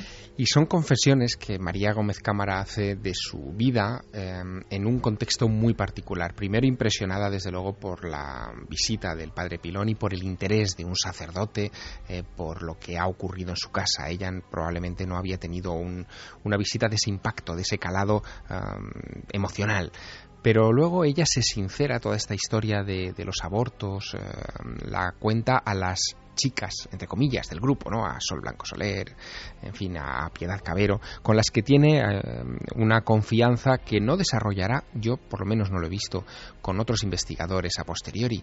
En aquella visita del 93 con el equipo del Padre Pilón, yo me encontré una María Gómez Cámara muy locuaz. Yo era joven, era muy joven y, en ese momento estaba elaborando eh, algunos artículos que, publiqué después sobre el equipo del Padre Pilón, los verdaderos cazafantasmas, era un poco la etiqueta eh, que, tenían en, esa época, eh, y me llamó mucho, mucho la atención el despliegue humano que ellos eran capaces de realizar ante cualquier caso. En esa época, hablamos de primeros de los 90, no eh, existían los realities en televisión, pero hubiera sido impagable, realmente impagable, poner una cámara dentro de la monovolumen que nos llevó a Belmez. Yo recuerdo aquel viaje casi como si me estuviera embarcando en, aquel viaje. ¿no? Ah, de repente, eh, todo el equipo del Padre Pilón y un jovencito periodista estaban dentro de una furgoneta comentando cada uno de los detalles de los nuevos descubrimientos respecto a María Gómez Cámara, respecto a la actitud de sus hijos, de su familia, en fin, eh, todo el contexto que arropaba el que desde luego Hans Bender definió como un caso sin solución. Y ahora pasamos a otro episodio que tiene que ver con la Ouija, pero he recordado una cosa que puede interesar a los que siguen el asunto de Belmez, siempre tan polémico. Em, el padre Pilón no tenía la menor duda, para él era un caso real, un caso que comparte el grupo EPTA, de origen paranormal, eh, los exámenes eh, del CSIC dejaban el asunto en polémica, a fin de cuentas, no parecía tan clara la manipulación con sales de plata, eh, pero lo más curioso es que ellos, por diferentes visualizaciones, vamos a llamarlo así, sensaciones en Belmez, tenían muy claro que había ocurrido algo un siglo antes y pensaban que una familia había quedado atrapada, que había sido quemada o había muerto emparedada, encerrada eh, bajo el suelo de esa casa. Hablo de un siglo antes del año 1970, con una serie de revueltas importantes.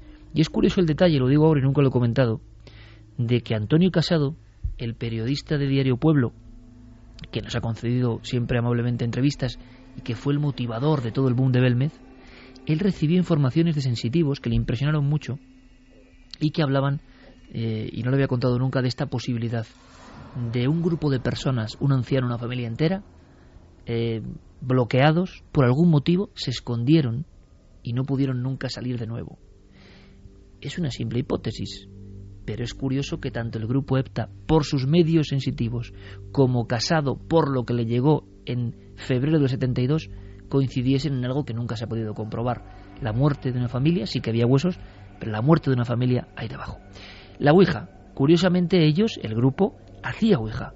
Sí, eso es una de las imágenes que, que sin duda va a impactar en nuestros oyentes esta noche, porque imaginarse a un sacerdote jesuita poniendo el dedo encima de un vaso, invocando... Eh, Pilón también lo hacía, eh, directamente. participaba, claro, evidentemente. Em, bueno, pues eh, eso es realmente desconcertante y en algunos casos, no en todos, pero en algunos casos se utilizaba la, la Ouija como una fuente de información más. Eso era lo curioso de este equipo, ¿no? es lo curioso de este equipo. No se desprecia ninguna fuente, bien sea de carácter carácter tecnológico o científico o bien sea de carácter eh, de percepción extrasensorial, en fin, que, aluda a este tipo de conexiones. Eh, Paloma Navarrete, por ejemplo, con la bola de cristal o con, o con las cartas o con otros medios, eh, se ha adelantado a cosas historias. antagónicas, ¿no? Sí, sí, sí, efectivamente, a cosas sorprendentes. Ella fue la que de repente en el Museo Reina Sofía de Madrid dijo que había unos enterramientos, unos nichos en la parte de las bóvedas de, la base de ese antiguo hospital en, la plaza donde está la estación de Atocha en Madrid, eh, que estaban todavía con cadáveres dentro y efectivamente durante las obras emergieron esos nichos y aparecieron y llegaron a ser fotografiados y, vistos detrás de los de las paredes de pladur que hoy en fin tapan esa, esa zona del lugar, ¿no? Y eso Paloma se adelantó a ello con, con toda precisión.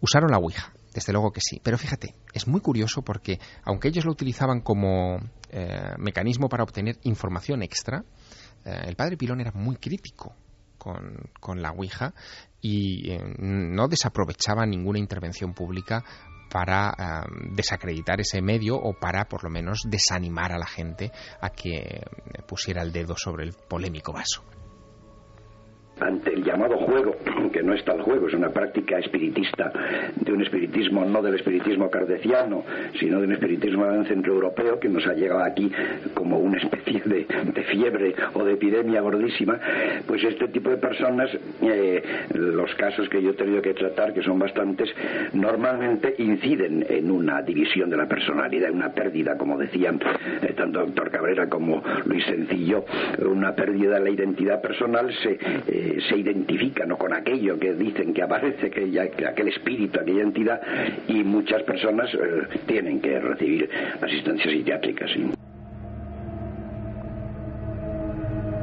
Llegaban a su gabinete, a su consulta, dentro de esa celda humilde en los jesuitas, muchas cartas, muchas peticiones, mucha gente que lo había pasado mal.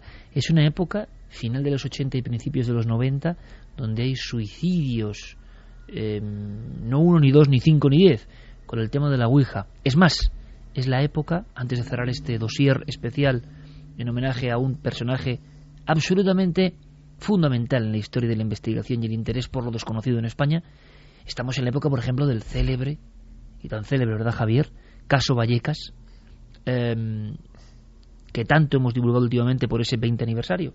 Bueno, pues ahí también estuviste con el grupo EPTA siguiendo sus andanzas sus investigaciones en un caso tan polémico, tan vivo, donde, donde a veces había también roces ¿eh? y contraste y caso Vallecas también estuvo por supuesto Pilón y también estuvo el grupo EPTA. Sí, eh, de hecho, el padre Pilón eh, creo que fue, si no el primero, de los primeros que entró en aquel piso, porque la familia pidió ayuda al, equipo del padre Pilón, por lógica, es decir... Y a veces, como muchas veces se, se temía que estuviese algo preternatural, ¿no? O demoníaco rondando, las personas muchas veces lo que querían es que fuese el sacerdote, realmente. El parapsicólogo, pero sacerdote. Y de hecho, eh, en lo que insistió la madre eh, una y otra vez eh, fue en que fuera el padre Pilón, a ella no le interesaba tanto el equipo del padre Pilón, para que exorcizara la habitación de la niña que fue la que desencadenó todo este caso. Yo estuve allí en una circunstancia muy particular, incluso llegué a publicar un reportaje con fotografías de, de aquel momento. estuve allí con un investigador argentino muy escéptico en este tipo de cuestiones, que era Alejandro Agostinelli.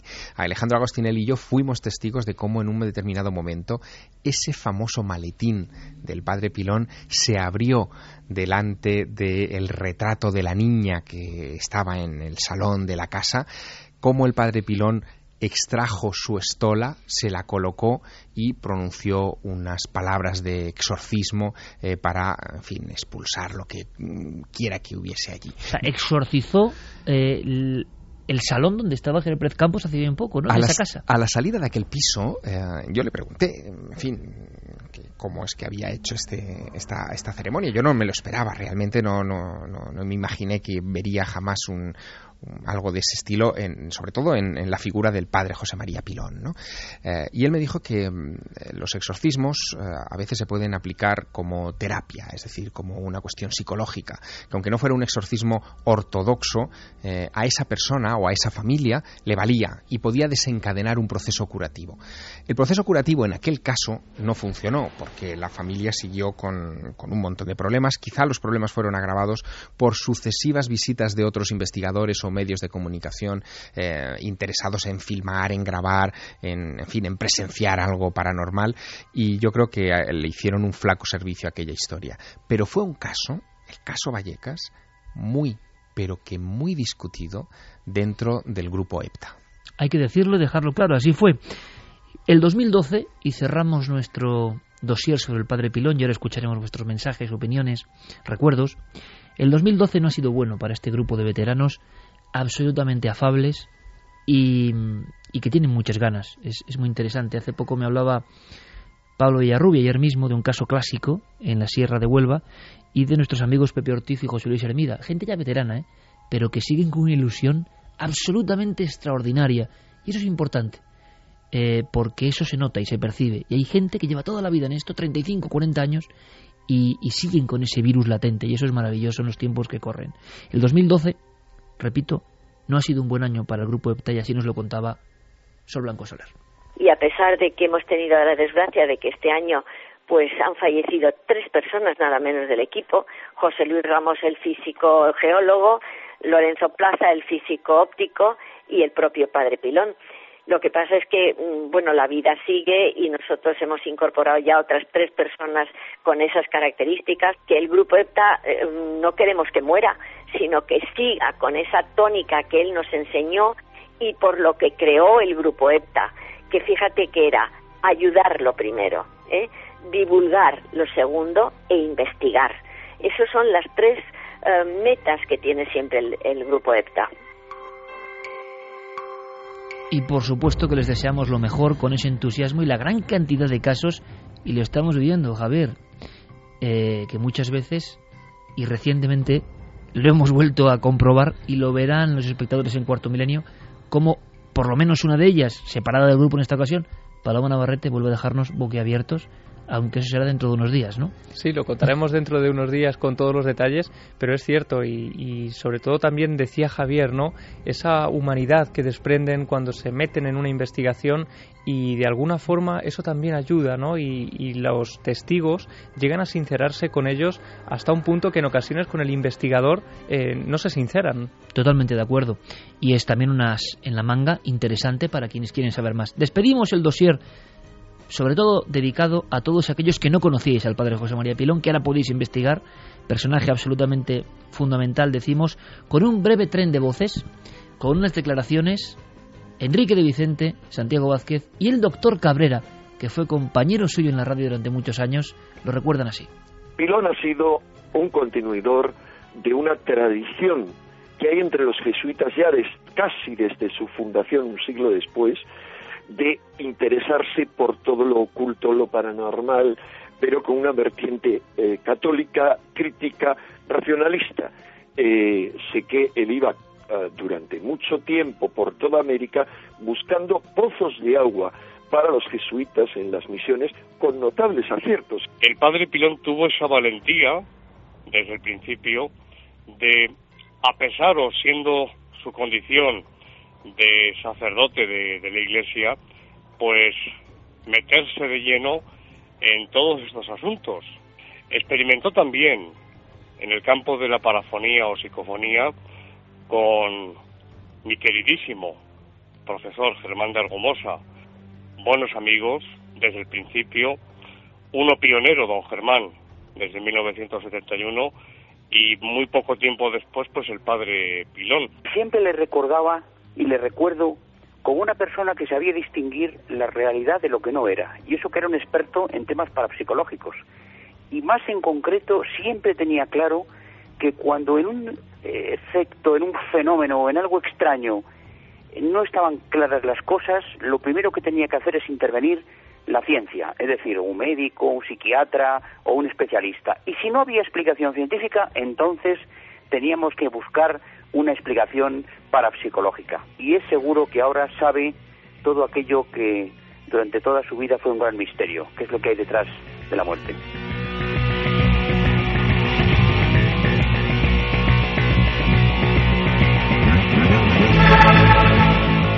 Pues ojalá sea así y sepa ya el gran secreto de la existencia del padre José María Pilón. Nuestro homenaje, Fermín, eh, ponemos la guinda a este homenaje pues con algunos mensajes. Vamos a leer algunos mensajes que han llegado a la nave del misterio en Google Plus, Twitter y Facebook, además del correo milenio3 arroba cadenaser.com. Santiago Romero dice puede conocerle en casa de una señora y me dejó muy impresionado, precisamente averiguando qué había en esa casa. Inquietante. Blanca Ruzo, cuando decidí que los cuentos eran demasiado infantiles para mí, escuchaba la hora bruja con mi abuelo en su cama con una condición de que luego durmiera en mi cama. A la hora de la verdad pedía a gritos que me dejara dormir con él y recorría volando y con los ojos cerrados la distancia que nos separaban para no ver ni oír nada que me aterrara más de lo que estaba. Bueno, La Hora Bruja, ¿no? Ese programa mítico en Radio Nacional de España con el padre José María Pilón. Chris Balcells, recuerdo al padre Pilón y sus psicofonías, impresionantes en su momento. Gracias por contar con, con detalle sus experiencias. Es grato aprender así. Buenas noches y buenas fiestas a todos. Antonio Torres es una gran pérdida la del padre Pilón. Desde que conozco el mundo del misterio he oído hablar de él y de su entrega y bondad, así como de sus increíbles dotes. Ciertamente, si no fuera por vosotros, no recibiría ningún tipo de reconocimiento a su labor y eso que proporcionó descanso y consuelo a multitud de personas. Muchas gracias por dar ese merecido homenaje. Bueno, pues lo dejamos ahí, Fermín, perfecto y simplemente es nuestra misión, ¿verdad? deseando también por supuesto unas felicísimas fiestas que nosotros continuaremos pues con la radio viva. El Padre Pilón y toda una época empezábamos con esa psicofonía, seguíamos con ese documento que no era psicofonía y ponía los pelos de punta mucho más, que era la historia de ese secuestro por parte de ETA y la investigación de este hombre. Como habéis visto y comprobado y escuchado mejor dicho, una figura un poco de leyenda que ponemos ya al servicio eterno mm, de lo digital, del hiperespacio, de la red porque de ella es imborrable. Y esto es bonito. Todo lo que hemos hecho ya estará siempre ahí. Como siempre, Javier, que ha sido un placer. Gracias por revisar tantas historias y hacer este merecido homenaje. El placer es mío y sobre todo recordar a este hombre de gruesos cristales, de gafas de pasta, eh, al que todos llamábamos cariñosamente el Pater. El Pater, sí señor. Javier, hasta dentro de siete días. Hasta pronto. Y nosotros continuamos. Seguimos con ese caso que cuenta Javier Pérez Campos, con Diego Marañón y atención a lo que trae Santiago Camacho. Un hacker, un hacker intrépido, un hacker que se ha metido buscando archivos imposibles porque quería encontrar algo. Lo encontró, lo halló, será verdad.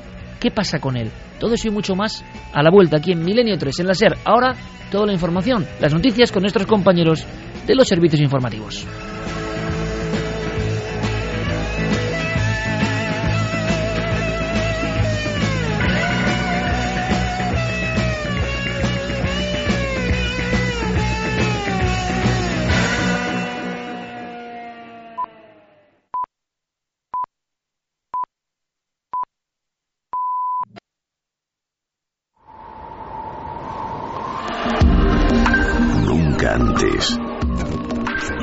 Estado tan cerca de lo desconocido. Milenio 3. Cadena Ser.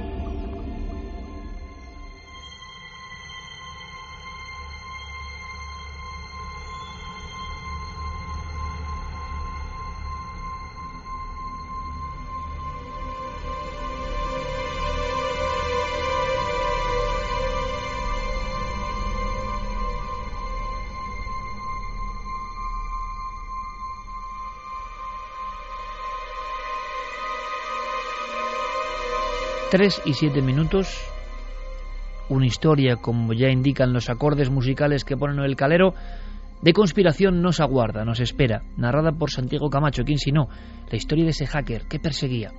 Antes, porque nuestra última comunicación fue evidentemente eh, hace siete días, daros las gracias porque al final esa convocatoria de la exposición de cuarto milenio más exitosa no ha podido ser, lo que ya contábamos el sábado por la noche, se convirtió en redoble el domingo.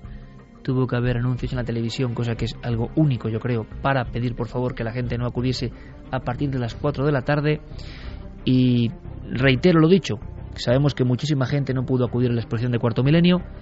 Mm, pedimos disculpas en ese aspecto, nos alegramos por el enorme eco y la ola de afecto tremenda e intentaremos, ojalá si es posible, hacerlo mucho mejor en el futuro. Y una cosa más, el domingo también nos ofrecisteis otro premio increíble. Nosotros, desde luego, el 2012 no lo podemos terminar mejor ni con más entusiasmo, porque al programa de Cuarto Belén en esta ocasión le disteis vosotros, que sois vosotros, una audiencia histórica, quizá seguramente la mejor de todos los tiempos, tal y como está la televisión que hemos tenido, y eso que ocurre después de ocho temporadas es mucho, así que cuando leíamos el lunes por la mañana los confidenciales o los medios que hablan de televisión, veíamos por un lado las colas colapsando Madrid por la exposición de cuarto milenio y al otro el, el récord de audiencia, ¿no?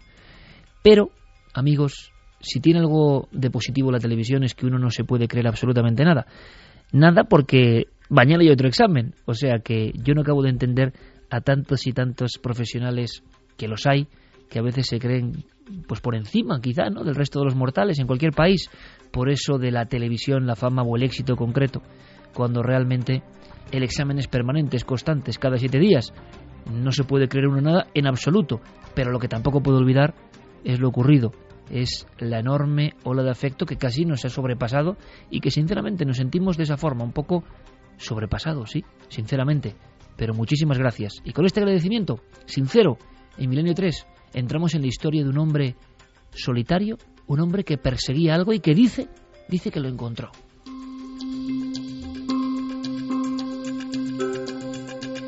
Y ese hombre, Santi, es McKinnon.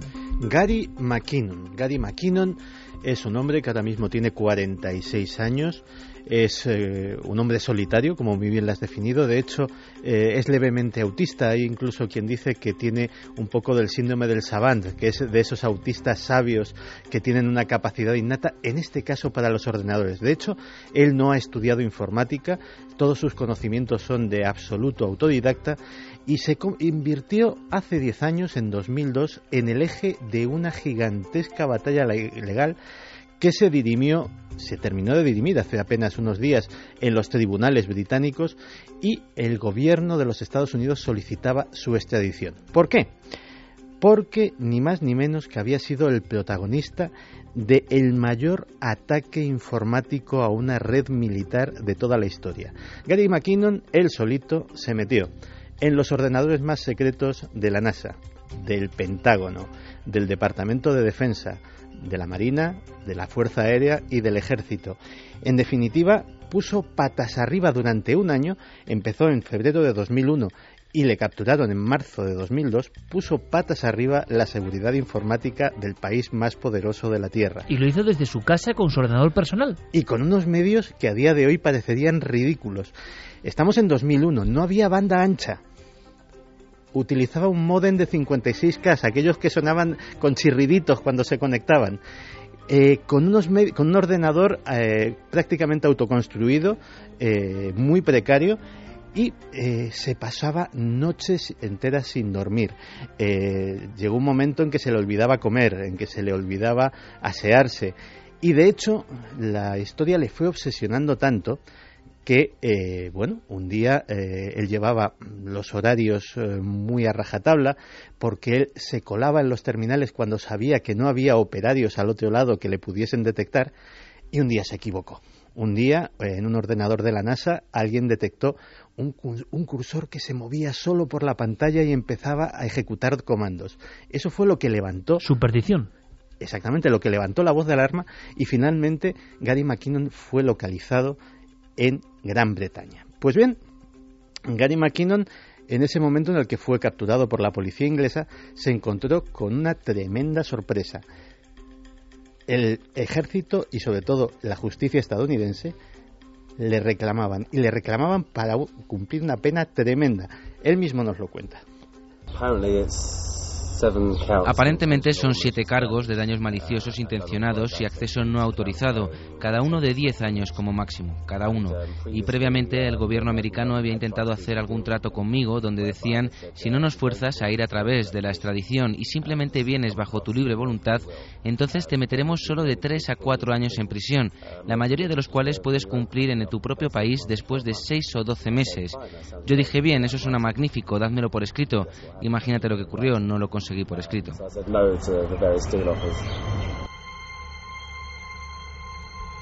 70 años de cárcel.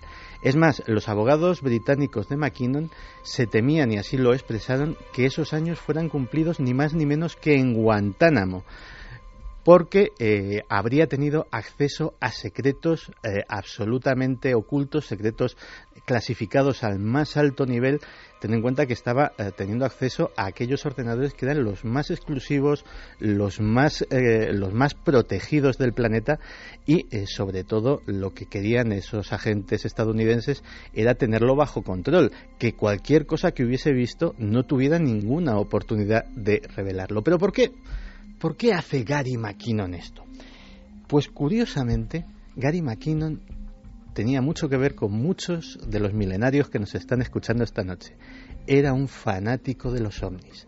No le interesaban ni los misiles, ni los espías, no le interesaban los planes a largo plazo de la economía estadounidense, no le interesaba ni siquiera quién mató a Kennedy. Él solo buscaba una cosa, las pruebas de la existencia de los ovnis y su conocimiento por parte del gobierno estadounidense. Nos lo cuenta. Um, Al principio estaba buscando cualquier cosa que tuviese que ver con ovnis, ya que me metí más en el tema y escuchaba charlas y discusiones más serias sobre el tema. Y había conocido el Disclosure Project y me di cuenta de que ahí habían, ya sabes, 400 testimonios de gente que trabajó en todo, desde control del tráfico aéreo civil hasta operadores de radar del ejército, hasta hombres y mujeres que estaban al cargo de lanzar o no lanzar misiles. Pensé que seguramente esta gente era creíble y todo el tema de la tecnología suprimida, lo cual me llegaba a mi lado humanitario. Pensé, Cristo, estamos teniendo guerras por el petróleo y estamos quemando combustibles fósiles, contaminando el medio ambiente y tenemos ancianos pensionistas muriéndose en Gran Bretaña porque no pueden permitirse calefacción, porque las facturas son muy altas. Y entonces pensé, ¿por qué coño están sentados encima de esta tecnología? Um, so I thought, why on earth is this technology being sat on?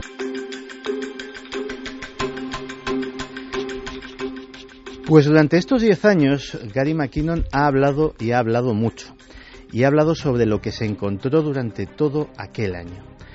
Entre otras cosas, eso que estaba buscando originalmente, tecnología suprimida. Él dijo que podía haber dispositivos de energía libre, sin petróleo, sin energía nuclear, cosas que pueden solucionar la crisis del mundial de la energía de un plumazo y que sin embargo siguen clasificadas. Y es más, él pudo establecer, según dice, los hilos que conectaban eso con qué?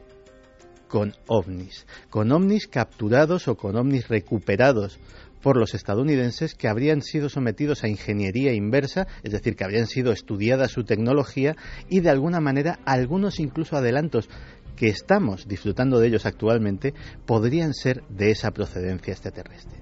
Es más, él en la NASA tuvo acceso a fotografías de muchos de estos objetos. Por, eh, por, su propia seguridad y porque eso llamaría muchísimo la atención, él no se descargaba nada, simplemente lo visualizaba. De hecho, visualizarlo fue un problema porque descubrió que eh, la NASA utiliza un sistema mm, de codificación de imágenes propio. No tiene nada que ver ni con los GIF, ni con los JPGs, ni con los sistemas que estamos acostumbrados. Primero intentó desencriptarlo él, no lo consiguió y entonces hizo una cosa muy sencilla. Utilizó los propios ordenadores en los que se metía y digámoslo así, veía una reproducción en su pantalla de la pantalla del ordenador en el que se había colado y que sí tenía la capacidad de desencriptar esas imágenes. Gracias a eso, vio cosas asombrosas. Y luego, a medio camino entre la cima del hemisferio y la parte de debajo de la fotografía, había este objeto con la clásica forma de cigarro, pero con cúpulas como las de una pelota de golf, cúpulas geodésicas, arriba, abajo y a este lado, y asumí que también en el otro lado. Estaba levemente achatado en los extremos del cigarro, sin juntas, sin remaches, sin antenas de telemetría ni nada así. Parecía simplemente tenía el sentimiento de que no estaba hecho por el hombre, no había ningún signo de manufactura de humanos.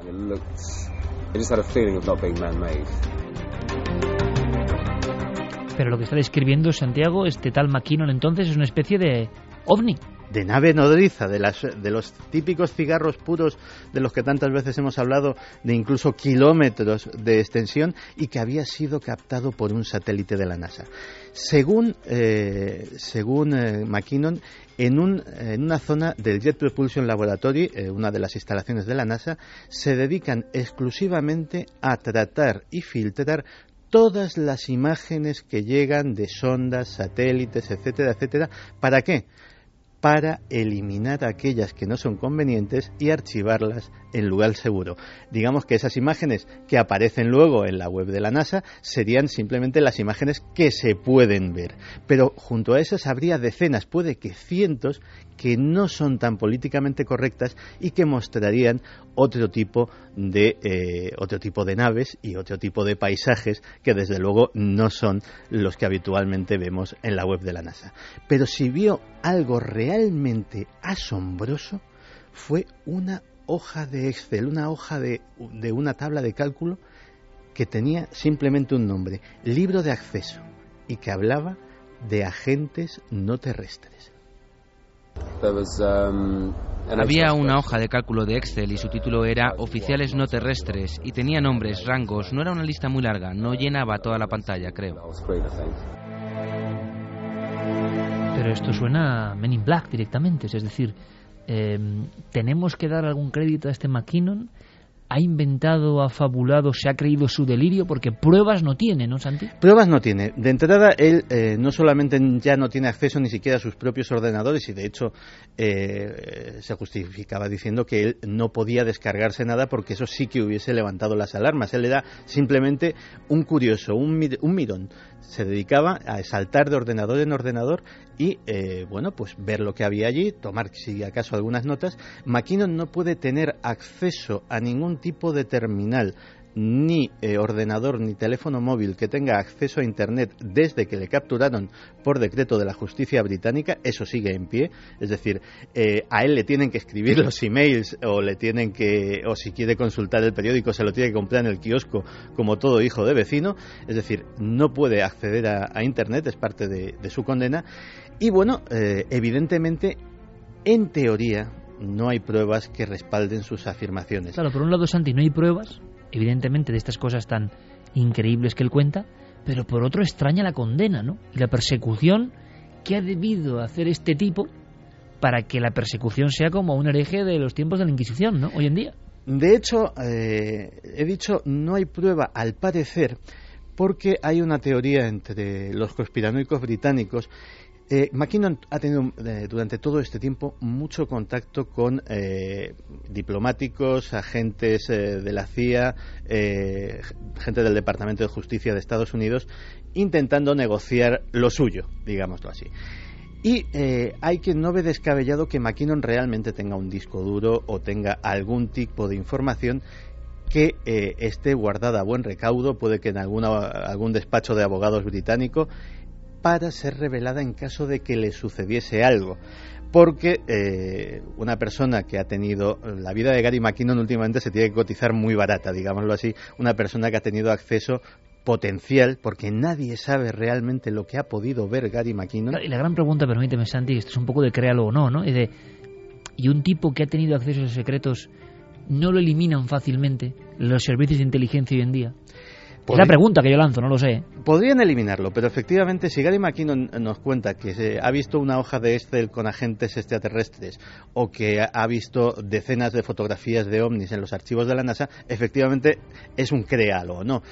Si realmente eh, alguien se tomase la molestia de quitarle de en medio, digamos que esos testimonios previos cogerían bastante más credibilidad, cosa que evidentemente eh, habría quien no le convendría. Eso sin contar con la posible amenaza de que existiese esa información, eh, esa información guardada a buen recaudo y que apareciese en la BBC al día siguiente. ¿Y no nos da la impresión, Santiago, un poco tú a ojo de buen cubero y conocedor del mundo de la conspiración como nadie, de que Maquino no sabemos qué ha visto que no, pero que estas declaraciones grabadas son un poco aviso navegantes mm. para decir, oye, que tengo todo esto, o que he visto todo esto, o que me guardo algunas en la manga para que no me pase nada, ¿no? Pues la verdad es que... De salvoconducto. La verdad es que sí. Mira, mm, yo he estado, he estado viendo en las últimas semanas, yo creo que decenas de horas de, entrevistas de, Gary McKinnon que se ha prodigado mucho. O sea, no, no es un hombre que haya vivido en un agujero y, y que haya ahí aguantado el chaparrón. Y eh, analizando el personaje, eh, evidentemente es, eh, es, un tipo raro, efectivamente es muy retraído, ese, pequeño autismo se le nota muchísimo, pero yo solo puedo decir una cosa, lo que cuenta se lo cree. O O sea, no está fabulando, no, al menos conscientemente, y no está mintiendo. Es, eh, es, una persona que está muy convencida de que ha visto lo que ha visto. Además, de esos testimonios, sabes que, cuando llevas mucho en esta profesión lo acabas, acabas desarrollando un olfato, que destila mucha honestidad, primero porque no tiene contradicciones y luego porque no es nada exagerado. O sea, cuando cuenta lo de la hoja de Excel, dice, pues creo que no llenaba la pantalla. Entonces la entrevistadora le repregunta, dice, pero ¿cuántos serían? ¿20? a lo mejor 30, no más. Es decir, ese, ese pequeño, de, lo he visto, tiene importancia, pero como es mi, es mi vivencia y es mi vida, tampoco lo exagero, tampoco digo, no, es que vi hojas y hojas. No, es, es un testimonio muy creíble. Entonces sí, efectivamente es muy probable que ten en cuenta que Gary McKinnon ha sido, ha sido defendido por un gran bufete de abogados de, de Londres, ha estado muy bien asesorado durante toda su defensa, eh, aquí ha llegado muy poco, pero su, su, caso no solamente en el, en el, ámbito ufológico, en el ámbito de los activistas de Internet, en el ámbito de la gente que aboga por la libertad de información, etcétera, etcétera, ha sido, eh, ha sido una, auténtica, una auténtica bandera, con lo cual ha sido un caso muy mediático, ya te digo que aunque no haya llegado aquí, sí en, sí en Gran Bretaña y, y en otros países, y por tanto la asesoría legal que ha tenido ha sido muy fuerte y posiblemente alguien le haya dicho, oye, tú cuenta qué has visto y da la sensación de que por lo menos eh, puedes tener algo guardado en la recámara porque a lo mejor eh, así incluso pues evitamos que se pase a mayores. La increíble historia de Gary McKinnon. ¿Y vosotros? amigos oyentes, ¿qué opináis? ¿Es posible esto a estas alturas? ¿Por qué esa persecución? ¿Qué ha hecho ese hombre? Claro, el gran misterio, cómo un tipo desde su casa, autodidacta y con un modem de 56K, ha creado esta especie de apocalipsis en la red como nadie antes, ¿no? Bueno, pues son misterios que están ahí y que nos trae Santiago Camacho. Y has mencionado, Santi, eso de tecnología invertida, tecnología eh, fuera de lo común, tecnología que realmente significa o quiere decir que hay cosas ya puestas en práctica que no llegan al común de los mortales y es que sobre eso va el creo o no de esta semana que es apasionante. Sobre eso va, hay muchos inventos eh, que han sido ensombrecidos por ciertos poderes. Dicen, aseguran, seguramente es así, pero el que nos trae ahora Diego Marañón de verdad eh, es para recordarlo y enmarcarlo, porque es uno de los más difundidos. Conectamos rápidamente con ese cubículo ¿eh? donde está Diego Marañón y sus alucinantes historias.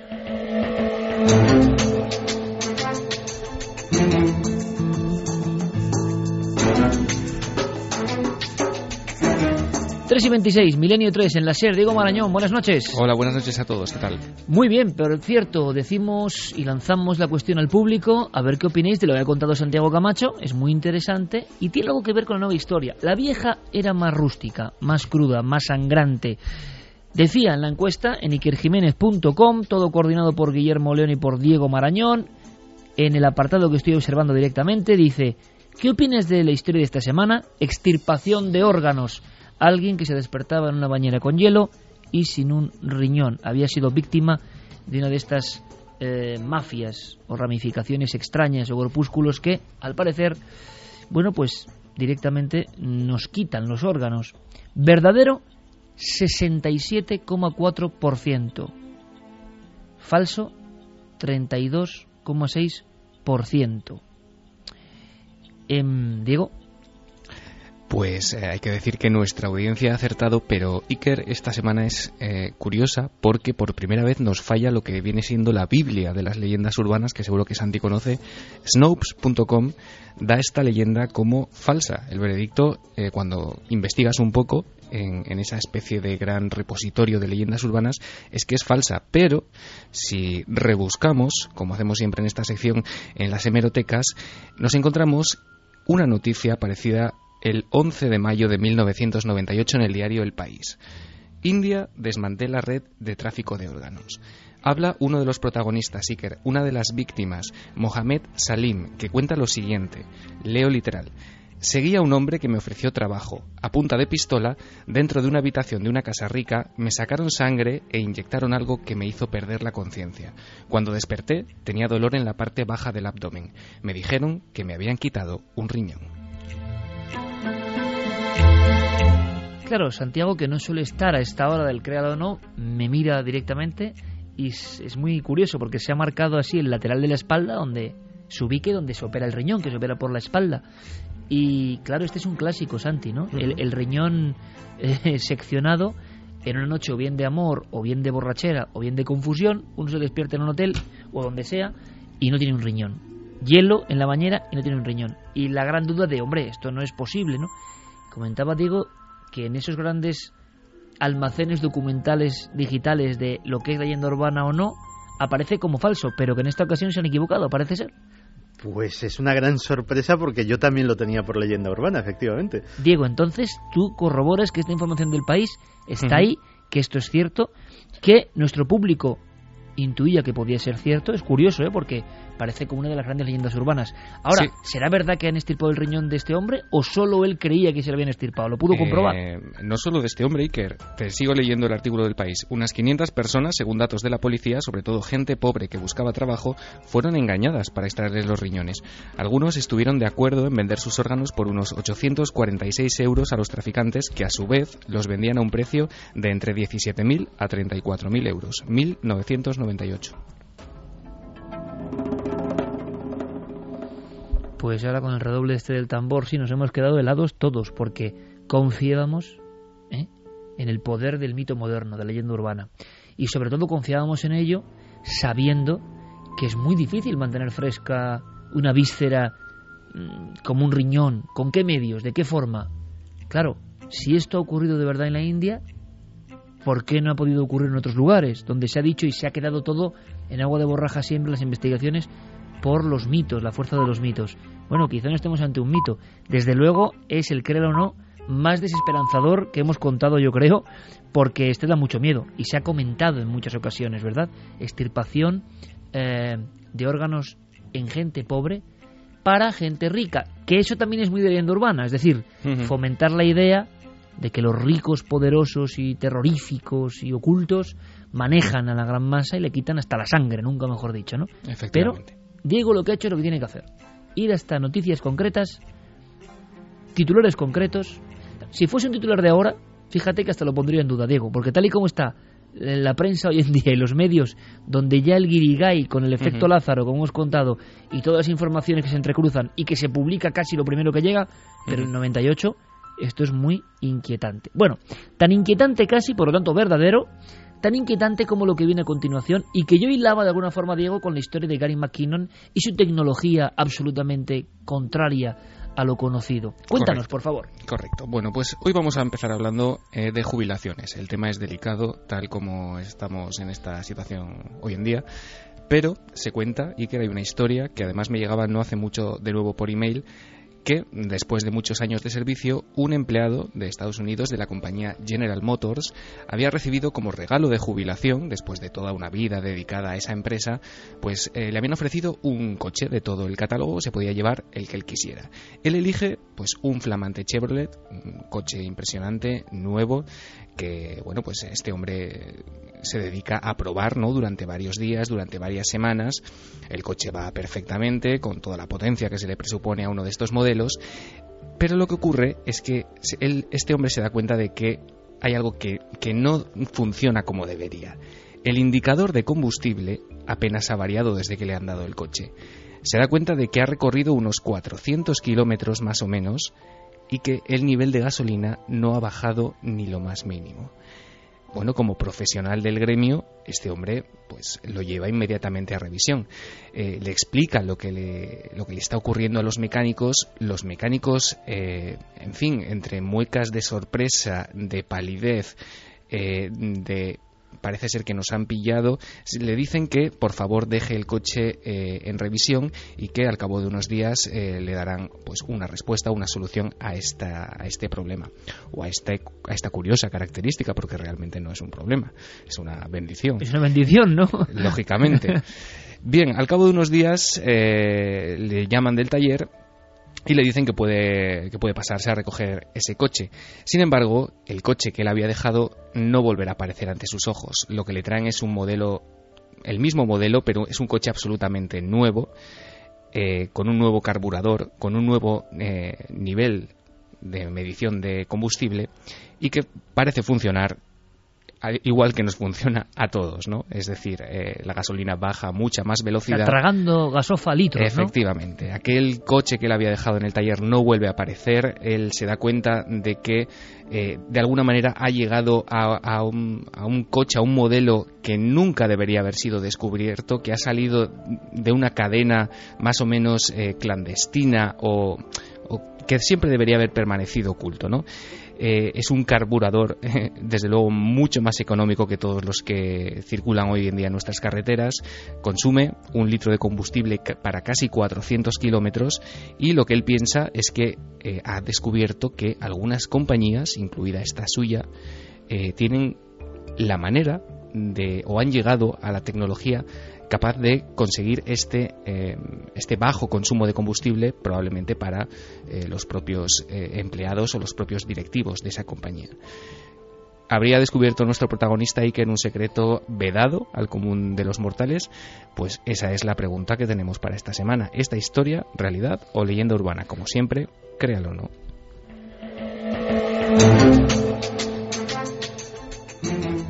Bueno, pues sí me gustaría escuchar algunos mensajes que compila Fermín Agustí esta noche en ausencia de Carmen, eh, porque esto es curioso y singular.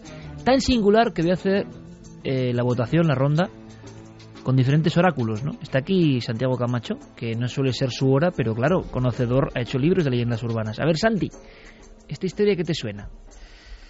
Uf, te pone un aprieto, con lo cual quiere decir que Diego...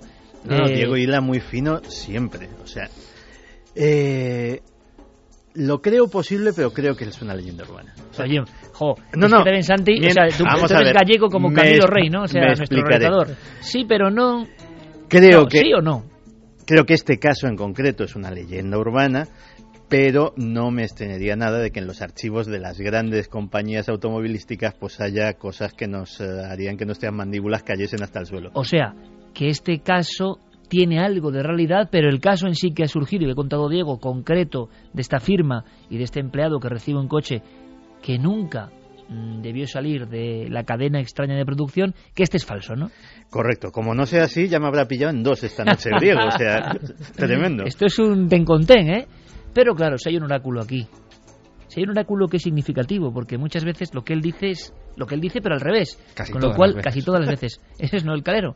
Noel, esta historia del coche, que dice que no, que no se la cree, leyenda urbana, con lo cual de inmediato yo creo que la bolsa de las votaciones en ikerjiménez.com se ha dado la vuelta. Se ha dado la vuelta, o sea, en cuanto, en cuanto ha puesto en plan Caesar Malévolo el dedo hacia abajo, el pulgar hacia abajo, Noel Calero, de inmediato estoy seguro cientos de votos van a la otra dirección. Absolutamente real, claro, no puede ser de otra forma. Y Fermín Agustí, compañero, ¿y tú qué opinas? Que también leyenda urbana, muy interesante, y Javier Pérez Campos. Yo tengo un problema, porque si Santi ha dicho que, que es leyenda urbana eh, me apunto al carro con él, pero tenemos a Noel que dice que es falso. Yo no, estoy muy fino de todas formas, ¿eh? Yo no dudaría, ¿eh? Noel no suele fallar. Sí, sí, yo, yo creo que me voy a ir al sí solo por lo de Noel, ¿eh? No, pero siguiendo mi criterio me cuesta creerlo. Yo creo que es leyenda urbana también. Porque también era leyenda urbana del colchón con el cadáver dentro. Sí, y lo del, y lo del riñón. Eso sí que no hubiese dicho yo que era leyenda urbana, porque cuando me acuerdo de... Eso, concretamente, eh, en más de un hotel de Las Vegas, eh, en la época sobre todo de, la época dorada de, Las Vegas cuando lo llevaba cuando lo llevaba la mafia eso pasó más de una ocasión. y en Canarias ocurrió más de una vez. No me digas. Eh, sí sí sí sí como te cuento. Bueno todo en realidad todo esto de las leyendas urbanas eh, da para una gran reflexión no porque qué fue primero el huevo o la gallina a lo mejor las leyendas urbanas inspiraron a, a estos actos. Yo recuerdo otra que había una leyenda urbana que era esta de pues dos graciosos que para hacer una broma colgaban una cuerda entre un árbol y un árbol y otro árbol y el motero que aparecía decapitado. Bueno, pues eso ocurrió en España mm. y ocurrió en Tenerife y tenemos el recorte de prensa que ya lo, lo contaremos algún día. Grande Javi por reventarme el próximo creador. Muy bien. Bien, Javi. No, es que algún día deberíamos deberíamos tratar el tema de las leyendas urbanas. ¿Qué cara que... el Campos ahora mismo? He sido yo. Que llega algún ocurrente, tiene noticia de ellas y decide ponerlas en práctica. Sí, claro, claro, el poder de la globalización en leyenda urbana. A mí me han contado una que no es leyenda urbana y que es maravillosa, porque al final el hombre creo que no le pasa nada, pero no sé, bueno, es una cuestión de fidelidad a un programa de radio, que en este caso era este, ¿no?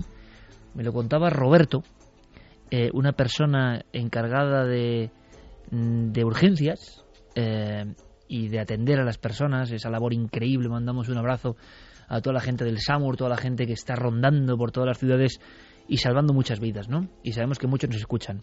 Pero Roberto le pude conocer porque tenía que ver con un caso de Ouija, tal, una persona fantástica, y me contaba algo que yo digo, esto me lo cuentan y es de leyenda urbana, esto no me lo puedo creer, ¿no? Me lo contaba con auténtico afecto, ¿no? De mucha gente en situaciones muy límite que tenían que ser trasladadas de su casa, pero que no querían irse porque estaban escuchando el programa. Tenían que ser ingresadas, pero. Y, y dice, y el caso extremo, Iker, y yo lo he vivido, es el de una persona que acaba de tener un infarto y que cuando vuelve en sí, de alguna forma, en la ambulancia o resucitado, lo primero que dice es. No sé si era exactamente qué estaba contando Santiago Camacho o de qué era el tema y que le pusieran por favor un casco y poniéndole el casco en la ambulancia por el programa. Con lo cual él me decía, para que veáis lo que pasa con el programa, ¿no? Y me dice, y no un caso, ni dos, ni cinco. Dice, de gente que está en una situación límite y que, claro, igual, claro, se produce la situación límite por escucharnos a nosotros, también se puede pensar, ¿no? Pero de verdad que son cosas que dices, bueno, esto no me lo puedo creer. Pues me lo contaba Roberto personalmente, vivido por él. O sea que a veces el mundo de las leyendas urbanas y el mundo de la realidad ya es un poco indivisible. Por eso nace esta sección, ¿no? Sección tremenda que nos lleva a la reflexión, a la propia duda, créalo o no. Como siempre, Diego, un honor, amigo, gracias. Feliz Navidad, compañero. Feliz Navidad, compañero.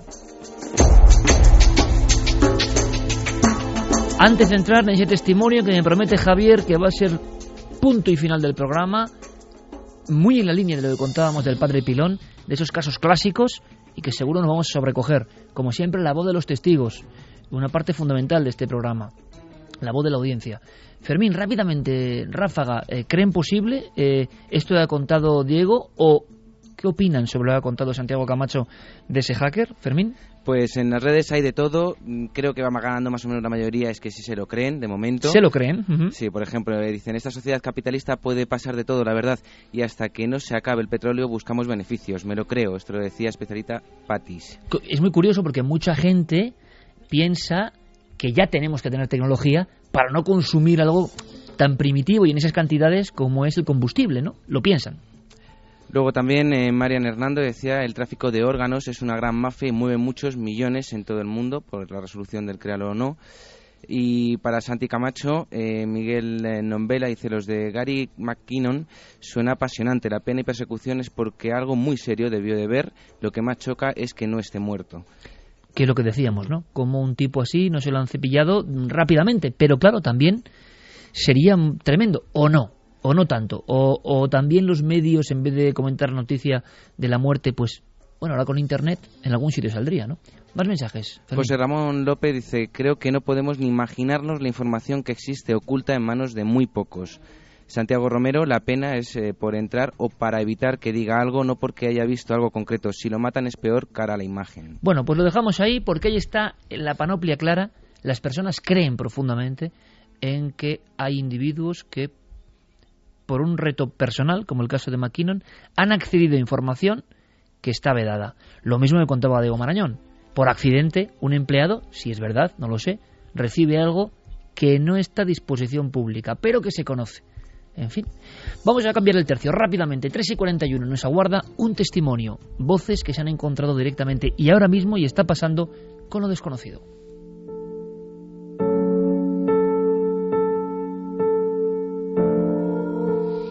Historia tan reciente y tan grave para quienes la están sufriendo que parece que van a poner en venta el piso porque no aguantan más. No es fácil poner en venta un piso hoy en día.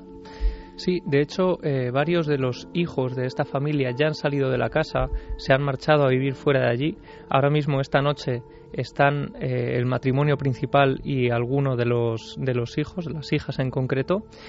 Y este caso, que tiene lugar en, Torrejón de Ardoz, nos muestra cómo gran parte de los testimonios que están llegando, y sonará a los oyentes, tienen que ver casi siempre en el núcleo ¿no? familiar, en la vivienda donde, donde desarrollan pues, gran parte de su vida. Parece que en lo cotidiano habita a veces el misterio. Siendo Torrejón, permítanme, Javi, me imagino una construcción bastante moderna, relativamente moderna. No hablamos de un caserón porque son zonas construidas de aluvión sobre todo en los años 60, 70, ¿no? Sí, sí, es una casa eh, pues de esa época aproximadamente. Esta familia entra a vivir allí más o menos a mediados de los años 90. Entran a vivir, podemos eh, imaginarlo, ¿no? Como una familia feliz que entra a, a ese lugar. Sí que es cierto que desde un primer momento el antiguo propietario ya les da un dato de lo que había ocurrido en esa casa y también desde el principio ellos empiezan a ser conscientes de que algo extraño está ocurriendo en esa vivienda. Nos vinimos aquí hace como 15 años y al poco de llegar nos dijeron que lo que es por el lavadero se había ahorcado un hombre y ahora como, no sé, un par de años o algo más fue cuando empezaron ya que si las puertas, que si las luces, ruidos por las noches y claro, cada vez era peor, peor, peor y entonces luego ya se desató todo. Estamos oyendo a Manuel, el padre de familia, de, de, esta familia en la que todos los miembros han sido no solo testigos de fenómenos extraños, sino también agredidos por una especie de mano invisible que parece lanzarles objetos eh, con toda fuerza. Desde ese primer día, poco a poco los fenómenos parecen que van aumentando de forma progresiva, casi como si algo estuviera formándose o materializándose en el interior de esos pasillos cada vez eh, con más agresividad hasta el punto de que llega a lanzar objetos peligrosos que llegan a poner en riesgo la salud y la, y la vida de las personas que están viviendo allí. Hablamos, Javi, eh, del mismo efecto mm, del ya remencionado y reconocido caso Vallecas, cuando algunos de los hijos reciben golpes, impactos, vasos, se lo da con un cuchillo, eh, de algo que es lanzado directamente por manos invisibles. Sí, y además es curioso que me hagas este paralelismo, ¿no? Porque me consta que estás escuchando esto, eh, pues ahora en directo, ¿no? Por primera vez y vas a, a, escuchar un testimonio que te va a sonar bastante de ese caso Vallecas, porque también hay un cuchillo de por medio. Empezaron a ya tirar que sí, primero frutas y claro, eso iba cada vez peor, peor, luego ya empezaron con los vasos, ya cucharas, abrían el lavavajillas y tiraban las cucharas calientes. Entonces hubo un momento que estaban aquí mis hijas solas un día y tiraron algo y vieron en, el, en la secadora. Cuando se levantaron vieron que era un cuchillo de estos grandes de cortar hasta carne y entonces ya me dio miedo. Estamos oyendo a un padre de familia que dice que primero nunca lo había escuchado, las cuchillas, las cucharas, perdón, a gran temperatura, como quedan en las lavavajillas, lanzándose, y los cuchillos. Uno siempre piensa, evidentemente, en estos casos, cuando le cuentan, que son muy pocos, pero algunos hay, de objetos que se lanzan en alguien, ¿no?, que está generando ese terror. Pero claro, es la propia familia, dos niñas y un cuchillo de grandes dimensiones. Sí. Y bueno, el propio animal, la mascota de la familia, llega a ser agredida en varias ocasiones hasta el punto de salir ladrando y aullando eh, por el pasillo principal del domicilio. También ocurre que eh, sobre todo conforme van pasando los meses en esa vivienda, lo que en un principio son solo objetos que son lanzados con fuerza, parece que de pronto va materializándose, como decía antes, algo que de pronto también los miembros de la familia empiezan a ver deambulando por el pasillo, empiezan a escuchar sus pisadas y los golpes que van eh, acompañando a esos pasos y hasta el punto, eh, como decía antes, eh, que llegan a ver una especie de figura que llega a interactuar de forma agresiva con los miembros del domicilio. Llegada la noche, ya estábamos todos en casa, escuchamos algo correr por el pasillo, como mejor carrera de carrilla, y golpearse contra los muebles, contra los muebles de allí de, la cocina. Entonces ahí ya sí que nos empezamos a asustar bastante.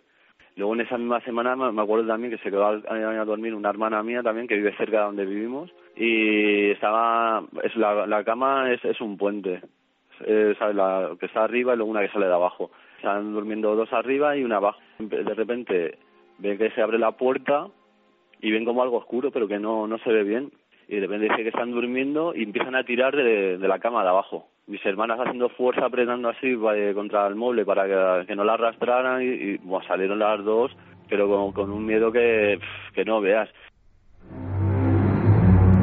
Escuchábamos ahora a las 3 y 47, Merino 3, a otro de los miembros de la familia, en otra escena muy de Caso Vallecas, precisamente. Una figura oscura puesta en pie en el umbral de la puerta, pero lo que me ha dejado alucinado una vez más, tampoco lo había escuchado nunca y esto ya empieza a ser difícil, un sonido de pasos que hacen carrerilla y que se estampa contra los muebles. Estábamos escuchando a Raúl, el hijo de la familia, y él habla efectivamente de ese, de ese algo que se materializa en el pasillo, va a chocar siempre o casi siempre con un mueble muy concreto, una cristalera que ellos tienen cerca de la cocina. Parece que ese mueble eh, es el que sufre especialmente este tipo de golpes y hasta el punto de, llegar incluso pues a entrar esa sombra en la habitación y atacar directamente a las personas que, allí estaban. Para que te hagas una idea, Iker, él me decía que desde que compran la casa hasta día de hoy, por allí han pasado pues cerca de entre 30 y 50 personas. Dice que todos, sin excepción, han sido testigos de fenómenos extraños. Y además ocurre que no es como habitualmente, ¿no? Cuando uno va a un lugar acompañado de mucha gente parece que el fenómeno remite. En este caso, ellos nos aseguran que es todo lo contrario y que de hecho las personas que han manifestado mayor escepticismo ante todo esto han sido agredidas casi con mayor fuerza que el resto de personas que acudían con una actitud respetuosa a este domicilio. Pero o sea, eh, el patrón extrañísimo de este caso, eh, que marca un poco la conducta, la pauta, si es que hay una entidad o no sé qué, es la agresividad. O es un fenómeno que parece que quiere echar a la gente de la casa o que quiere atacar a la gente de la casa. Sí, no se limita a asustar, sino en este caso a agredir directamente a, los miembros de, esta familia. Y en alguna ocasión, Iker, eh, creo que hemos comentado alguna vez, ¿no? El caso de estas pantallas, bueno, las cámaras de bebés que de repente ofrecen imágenes a los que están eh, vigilando a su hijo. Bueno, pues en este caso ocurrió algo similar, nos lo va a contar Raúl, mientras se producía una escena muy cotidiana, ¿no? mientras hablaba con su novia a través de la webcam eh, con una conversación por Internet. Una vez que estaba yo hablando con, con mi novia por cam también y me dice mi novia, ¿quién está pasando detrás de ti? Dice, ¿ha venido tu sobrino? Y digo yo, no. Y ya se quedó, la veo que se queda callada, puso una cara que no ve, le digo, ¿qué te pasa? Dice, dice no, no te vas a creer, dice, pero acabo de ver como un niño detrás tuya, pasando varias veces Dice, pero es que una, una de las veces me dice, te ha puesto la mano en, el hombro.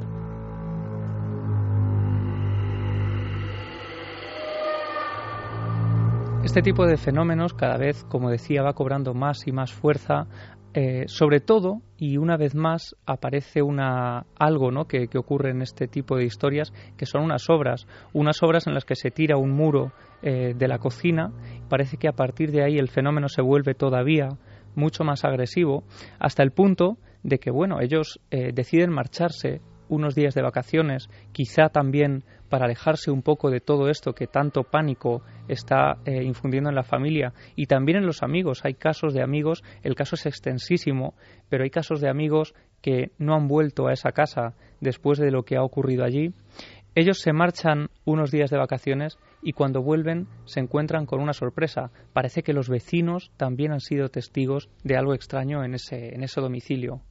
Me acuerdo que nos fuimos todos, estuvimos en Deña por ahí y cuando llegamos eh, el chico se trabaja en una gasolinera, eh, sale pues tarde, a las 3 o las 4 de la mañana y decía que todas las noches que quién era la persona que se asomaba allí en, la ventana. Nosotros, ¿qué persona? No decía, pero ¿no habéis dejado alguien las llaves de vuestra casa? Pues dice, pues de las noches se, se asomaba como un hombre allí, dice, alto, oscuro, dice, y se quedaba mirando fijamente hacia, hacia la entrada del portal.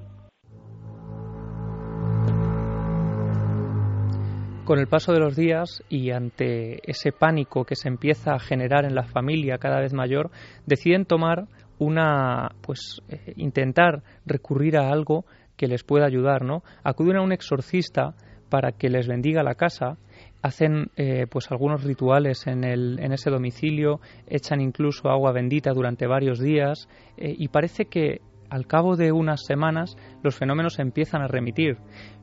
por desgracia, esta calma, esta, esta calma que estaba empezando a servirles de ayuda, empieza a remitir otra vez al cabo de los meses y los fenómenos vuelven, parece, con más fuerza que nunca. Después de eso hemos estado como seis meses tranquilos y bueno, ya empezó otra vez a tirar cosas, a tirar cosas, me rompió la cristalera y bueno, pasaron unos días también, vengo del trabajo, según vengo en el autobús, me llama mi yerno, verás cuando venga lo que te vas a encontrar. Digo, ¿qué ha pasado? No, no, cuando venga lo verás. Entonces cuando llegué, resulta que con un martillo me había dado dos golpes en la cristalera, me había roto un cacho y luego lo demás era todo rajas, rajas, rajas hasta arriba y tuvimos que, tirarlo todo. ¿Eso es eh, algo parecido a la garra que tú mencionabas, como algo que araña los cristales? Es algo, eh, bueno, es ese martillo, algo que lanza un martillo contra esa cristalera, precisamente la que sufre eh, en concreto gran parte de los fenómenos, destroza toda la, todos los elementos decorativos que estaban en esa cristalera. Ellos empiezan a tirar un poco del hilo. ¿Hay alguna foto de alguien, algo en esa cristalera, sabes? No hemos llegado a ese detalle. Sí que es cierto que cuando la quitan, esa cristalera, los fenómenos también parecen calmarse un poco. Pero ellos empiezan a tirar del hilo y descubren que en ese edificio no solo ha habido ese, ese suicidio, ese ahorcamiento del que le hablaban antes, sino también la muerte de un joven de 22 años en su habitación y un hombre que disparó a su mujer en la cabeza y que posteriormente fue eh, llevado a prisión. Como esos lugares donde parece que la tragedia eh, cobra fuerza. Finalmente, estos fenómenos han continuado hasta el día de hoy, como digo. ¿Se están produciendo hoy? Sí. En noches como hoy siguen produciéndose hasta el punto de que la familia a finales de enero está eh, bueno llevando los trámites para poner el piso a la venta. De hecho, nos han pedido absoluta discreción porque, eh, desde luego, esto dificultaría ¿no? esa, esa No quieren que sepa que eso dice mucho el lugar donde es y, claro, porque esto sería tremendo. Claro. Pero bueno, parece que se han calmado un poco, salvo que eh, desde hace unos meses a esta parte el fenómeno parece haberse desplazado al interior de su propio dormitorio. Me dicen mis padres que sí que está en la habitación de ellos, porque dice que cuando se tumban empieza a dar golpes así, bueno, a arañar con las uñas en la mesita y a dar golpecitos. Se escucha un sonido, dice, como si estuviera gruñendo un animal o algo. Hace poquito mi mujer me ha tenido que cambiar el sitio porque ella duerme en un lado y, le, y escuchaba como una respiración y unos ronquidos. Es que estás acostado y, y es que siente la respiración en la oreja. O sea que estamos en la cama y tenemos la sensación de que tenemos gente allá en nuestro. Claro, aquí podemos hablar evidentemente de esa sugestión, de esa sensación ya de intranquilidad permanente que se adueña de todo, pero ¿será verdad que tantas personas han vivido fenómenos de este tipo? A mí me cuesta creerlo. ¿Será verdad? Bueno, vamos a ver si con las cámaras y con nuestra presencia, eh, Javier, logramos descubrir algo y que no ocurra como pasa tantas veces que todo eso remite, no se desarrolla cuando uno está intentando grabarlo, porque nos llegan noticias de que hay grabaciones, incluso algunos de los fenómenos, lo dejamos ahí, grabaciones directamente de algunos de estos fenómenos, pero eso también tenemos que ponerlo como investigadores, haciendo un poco como hacía el padre Pilón en tela de juicio hasta que no lo comprobemos nosotros. Pero lo cierto y verdad, para finalizar, es que una familia española, en un lugar tan denso, hablando de población, como Torrejón, está viviendo estos fenómenos y no es un caso antiguo, sino como tantos otros, se está desarrollando el drama ahora mismo, sea lo que sea. Investigaremos, Javi, la única salida. Investigaremos y lo haremos además, como dices, con absoluto escepticismo, porque además en este caso nos viene de perlas. Parece ser que esa actitud es la que eh, activa el fenómeno. Vamos a ver qué ocurre. Me parece muy bien. Con esa sana lejanía del fenómeno, a ver si es verdad que ocurre, pero llévate un casco por si acaso, no sea que, que te agreda ese lo que sea. Lo decimos en tono jocoso y que no pase nada, por supuesto. Cambiamos de tercio Noel y estamos en la última franja de Milenio 3.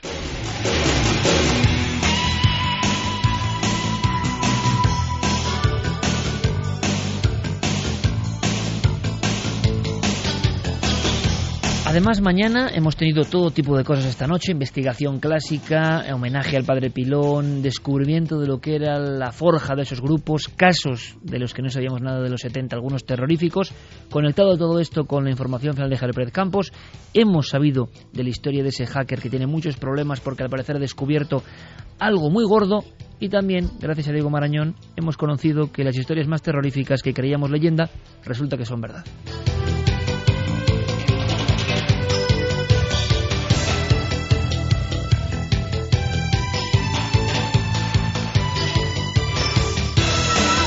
Pero por si faltaba algo, mañana en la televisión, desde luego nos hacemos eco de una noticia, Santi, que hay que contar en un minuto. Y simplemente, por si alguno de vosotros queréis, conectar con nosotros directamente en Cuarto Milenio, que ya veis que va mucho antes. Es decir, que estamos yendo alrededor de las once y media de la mañana, cosa que es un auténtico reto, que es segundo prime time ya. Pero hay una cosa que ha pasado con esas matanzas. Por desgracia, están ocurriendo fenómenos que no esperábamos. Eh, no se ha elevado tanto el nivel de psicosis que sepamos no ha habido ningún tipo de suicidio colectivo extraño con el 21 de diciembre del 2012, cosa que agradecemos evidentemente, pero sí que hay un problema grave con el tema de las armas, los ataques en escuelas y el caso de Adam Lanza, que hace una semana daba la vuelta al mundo. Bien, Santi, vamos a informar de la conexión de Adam Lanza, puedes contarnos titulares, con todo el mundo precisamente que tiene que ver con el fin de los tiempos 2012 o más allá del 2012 y los preparacionistas. Pues sí, porque efectivamente se ha descubierto que la madre de Adam Lanza, que también murió víctima de la furia asesina de su hijo, pues era una prepper, era una preparacionista, una survivalista, como llamaban hace unos años. Era una persona que acumulaba armas, acumulaba víveres, para el caso de que sucediese algo, el fin del mundo o no, o una crisis política, una crisis financiera, eh, una epidemia global, están preparados para todo. Pues vamos a analizar qué son estos preparacionistas, qué relación pueden tener con este tipo eh, de hechos y qué ideas, incluso políticas, les inspiran. Pues mañana te escuchamos y te vemos, Santi. Gracias. Gracias a ti. Noel Calero, muchas gracias. Fermín Agustín, muchas gracias por el trabajo. Javier, que continuamos nuestra investigación. Semana intensa, seguro, para ti, como siempre. Gracias, compañero. gracias, Iker. Feliz Navidad para todos, por supuesto. Que paséis una noche eh, de armonía y de paz con los vuestros. Y todo esto que ha pasado en las últimas horas da para muchas reflexiones, ¿no? Eso del Monte Bugarach con 200 periodistas y tres tipos vestidos de terrestre haciendo el tonto. es decir, o lo del Cerro Uritorco en Argentina, donde se programaba o se creía que iba a haber un suicidio colectivo. Cualquier cosa que diga que cualquiera prácticamente a través de la red hace que haya 200 periodistas detrás. Había 200 periodistas detrás en un pueblo donde nunca pasa nada y con prácticamente nadie, y con desilusión, claro. Por lo tanto, es una diapositiva perfecta de cómo está el patio, ¿no? Cualquier rumor y 200 cámaras internacionales. ¿Esperando qué? En fin, es para reflexionar. Feliz Navidad, ha sido un placer de verdad, amigos. Y nos vemos en apenas siete días. Nos escuchamos aquí, como siempre. Nosotros no faltaremos en la cita en Milenio 3. Un abrazo.